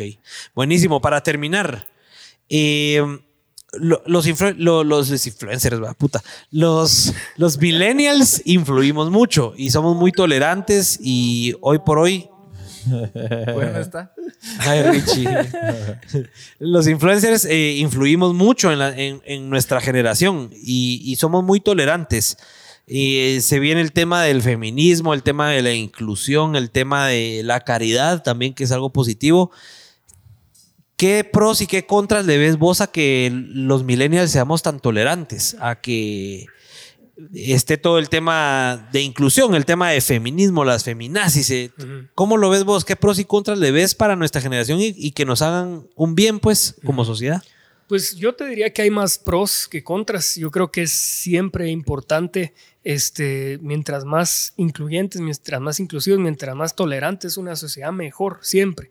Este, tal vez lo difícil es que se enfrenta, esta generación nos enfrentamos a estructuras muy retrógradas. Entonces, lo que tenés es una este, reacción muy fuerte y de una vez desvirtúan cualquier lucha. Puede ser el feminismo, pero también puede ser la lucha por la equidad o por la justicia o por el acceso a, a mejores mecanismos de mercado, qué sé yo, cualquiera, pero como ya hay estructuras que han cooptado eh, tradicionalmente las instituciones, su reacción es fuerte y se aglutinan y, se, y empiezan a agarrarte con todo. ¿va? Sí, pues. Entonces ya no te puedes distinguir cuáles son legítimas y cuáles son inventadas. Sí, pues. Ok. Eh, ok. ¿Qué ibas a decir, Pablo? No, no. Ah, no, nada. Bueno, ahí estamos terminando nuestro, nuestro episodio. Y última, hice para Sammy. eh, lo que repetí antes, buscamos recomendaciones de nuestros amigos o influencers siempre. ¿Cómo podemos, imagínate que vos no sos diputado ni nada, ¿cómo podemos influir nosotros en nuestros cuates? O sea, en nuestra generación de millennials, ¿cuál vos crees que sería el método más eficiente para que nuestros amigos vean que queremos hacer algo por Guate, algo positivo. Para nosotros es este podcast, ¿verdad? Traer a gente, eh, a, políticos, a hablar de política, lo que piensan y que ya queda quien se quede con lo que quiere quedarse y descarte lo que quiere descartar. Pero vos querés que alguien común y corriente que no tiene chance de hacer un podcast, ¿qué podría hacer para meter a la Mara en este movimiento de intentar rescatar un país que, como vos decís, no es algo, no es una condena eterna, sino cada cuatro años podemos hacer un cambio? Sí, yo creo que tal vez alguien que definitivamente está desentendida de la política o de los temas de interés nacional, eh, el evento más importante es el día de las elecciones. Entonces ahí yo creo que sí hay que meter un poquito más.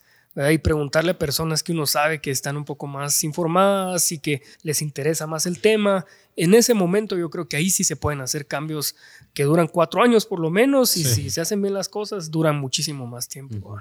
Involucrarse. Al final creo que es involucrarse. Sí, Como mínimo en, en por lo las menos votaciones. cabal en el proceso electoral, por lo menos ahí. ¿Vos crees que de los millennials hizo falta mucha gente involucrada en las votaciones en las últimas? ¿Crees que sí hubo mucho millennial que dejó de votar? ¿O crees que sí fue un movimiento que al final pues puso a Yamatei en donde está? Pero sí hubo, sí hubo movimiento ahí.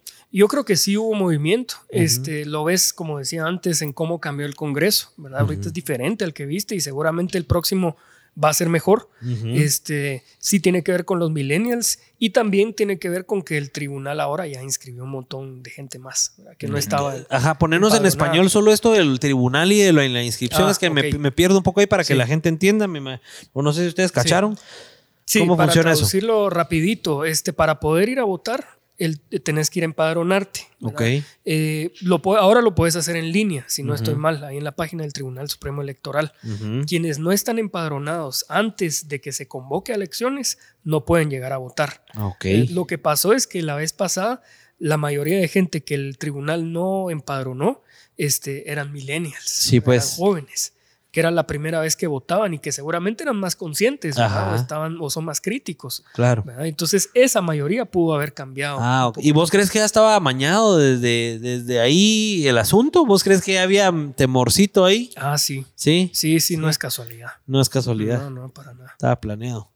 Ok, interesantísimo. Bueno, para terminar, ahí estamos Y terminando solo, con. Solo quiero hacer Puta, una última pregunta antes de terminar. Dale, dale, papi. Para que no termines así, antes de que vengan los regalitos y esto y lo otro por Navidad. y y lo otro. ¿Cómo querés ser recordado? Eh, buena pregunta. Yo creo que como una persona que se apasionó por hacer bien las cosas. Virgo. Se apasionó por hacer bien. Si vas a hacer algo, hacelo bien. Si no, mejor. No lo hagas. Exactamente. Por eso lo hice. Por eso preguntaste. Por eso. Bueno, vamos a ir terminando con los regalitos para nuestro invitado, que aquí tenemos patrocinadores y tenemos regalos. No va, gente no va a creer que estamos, que, que estamos aquí comprando favores, no, hombre. La gorrita de los Pélex a nuestro invitado de parte de Identidad GT, que son los que nos hacen esta gorrita. Si te la quieres poner ahí, te la puedes poner ahí.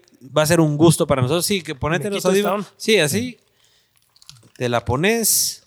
Yo no sé si me lucen las gorras. No, hombre, sí, aquí a todos les han lucido. Las de identidad a todos les luce. Ah, sí. sos Y un que por cierto, solo, solo como pequeño dato interesante, se recuerdan hace tres episodios que tuvimos a Jaime Viñals que eh, había ofrecido llevarse la gorra a... ¿cómo? no, A Neva- Alaska. al- no, no, no, hombre. es al de abajo. A- a- Eh, ay, Dios.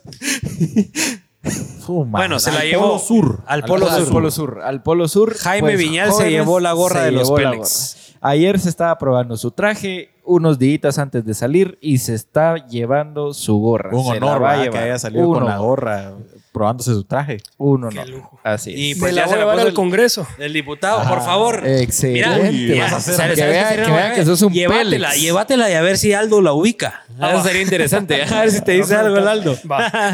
bueno, también tenemos ahí Déboras Mieles, que son unos patrocinadores, unas mielecitas bien ricas para Don Sabe, para los panqueques de mañana. Unas mielecitas gracias. ahí, puedes verlas y todo. Es una delicia esas vainas. Mi- y mírate, hay una ahí que trae un panalito. Hay una que trae un panalito ahí. Sí. Sí. Sí, mira. ¿En dónde pueden te comprar la puedes las comer gorras? como galleta. Rapidito, perdón. ¿En dónde pueden comprar las gorras? En Identidad.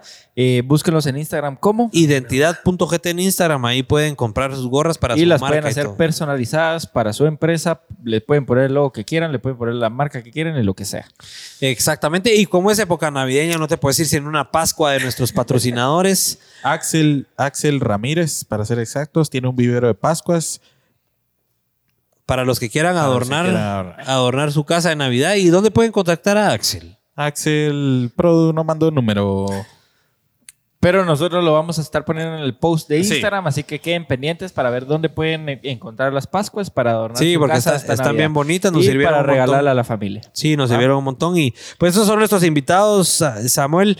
Gracias por haberte dejado venir y por compartir toda la, la todo el conocimiento que tenés. La verdad Sí. que es impresionante eh, ver que alguien de nuestra edad, ¿verdad? de nuestra generación, sabe tanto y está metido y está codeándose con, con, con tanto, con tanto mafioso. A vos es, es, es de admirar esa puta, esa garra que se necesita, porque puta, yo no me atrevería, vamos. Y, y ya- y hasta miedo me va a estar hablando aquí del presidente y de todo. No me atrevería, entonces te felicito por estar ahí. Y le apostamos ahí a que, a que puedan hacer cambios que podamos nosotros como millennials observar. Y yo creo que lo que vos decís, yo creo firmemente que de aquí a cuatro, de aquí cuatro a ocho años, el país cambia, vamos, pero por esta nueva generación. Yo creo que eso ya va a ser un cambio eh, sustancial para que nos podamos aferrar a él y de veras podamos ya de una vez sacar a esa vieja política, vamos, esa, esos viejos que solo están ahí para huevear.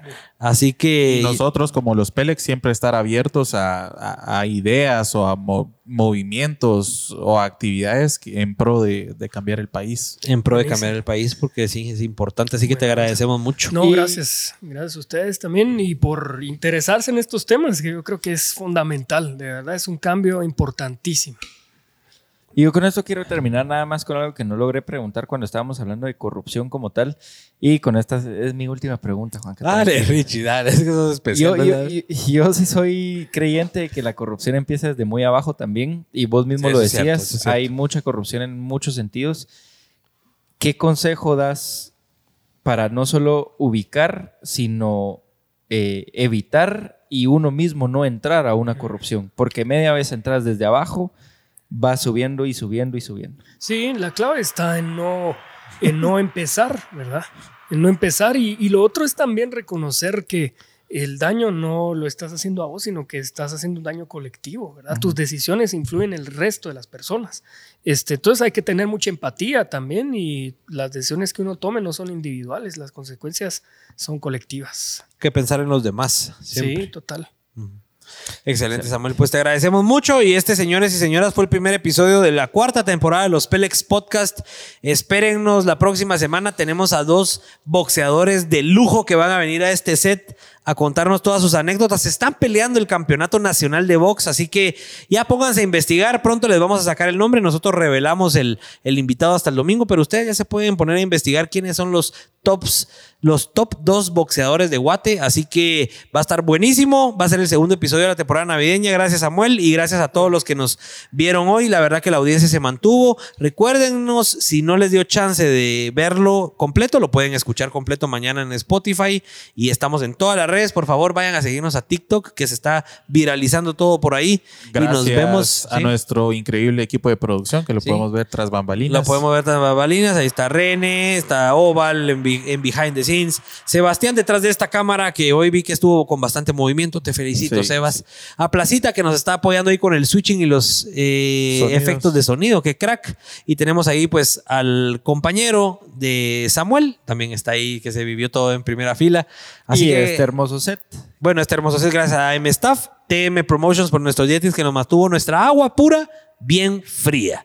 Y a Identidad por las gorras, y a Ana por la producción, y a Juan José por los comentarios. Y miren, muchachos, aquí hay, Y a 10 todos. aquí hay 15 gentes trabajando. Ustedes no se imaginan, pero hay 15 gentes detrás de este show. Así que los esperamos el próximo miércoles a las 8 de la noche en los Pelex Podcast. Chao, bye.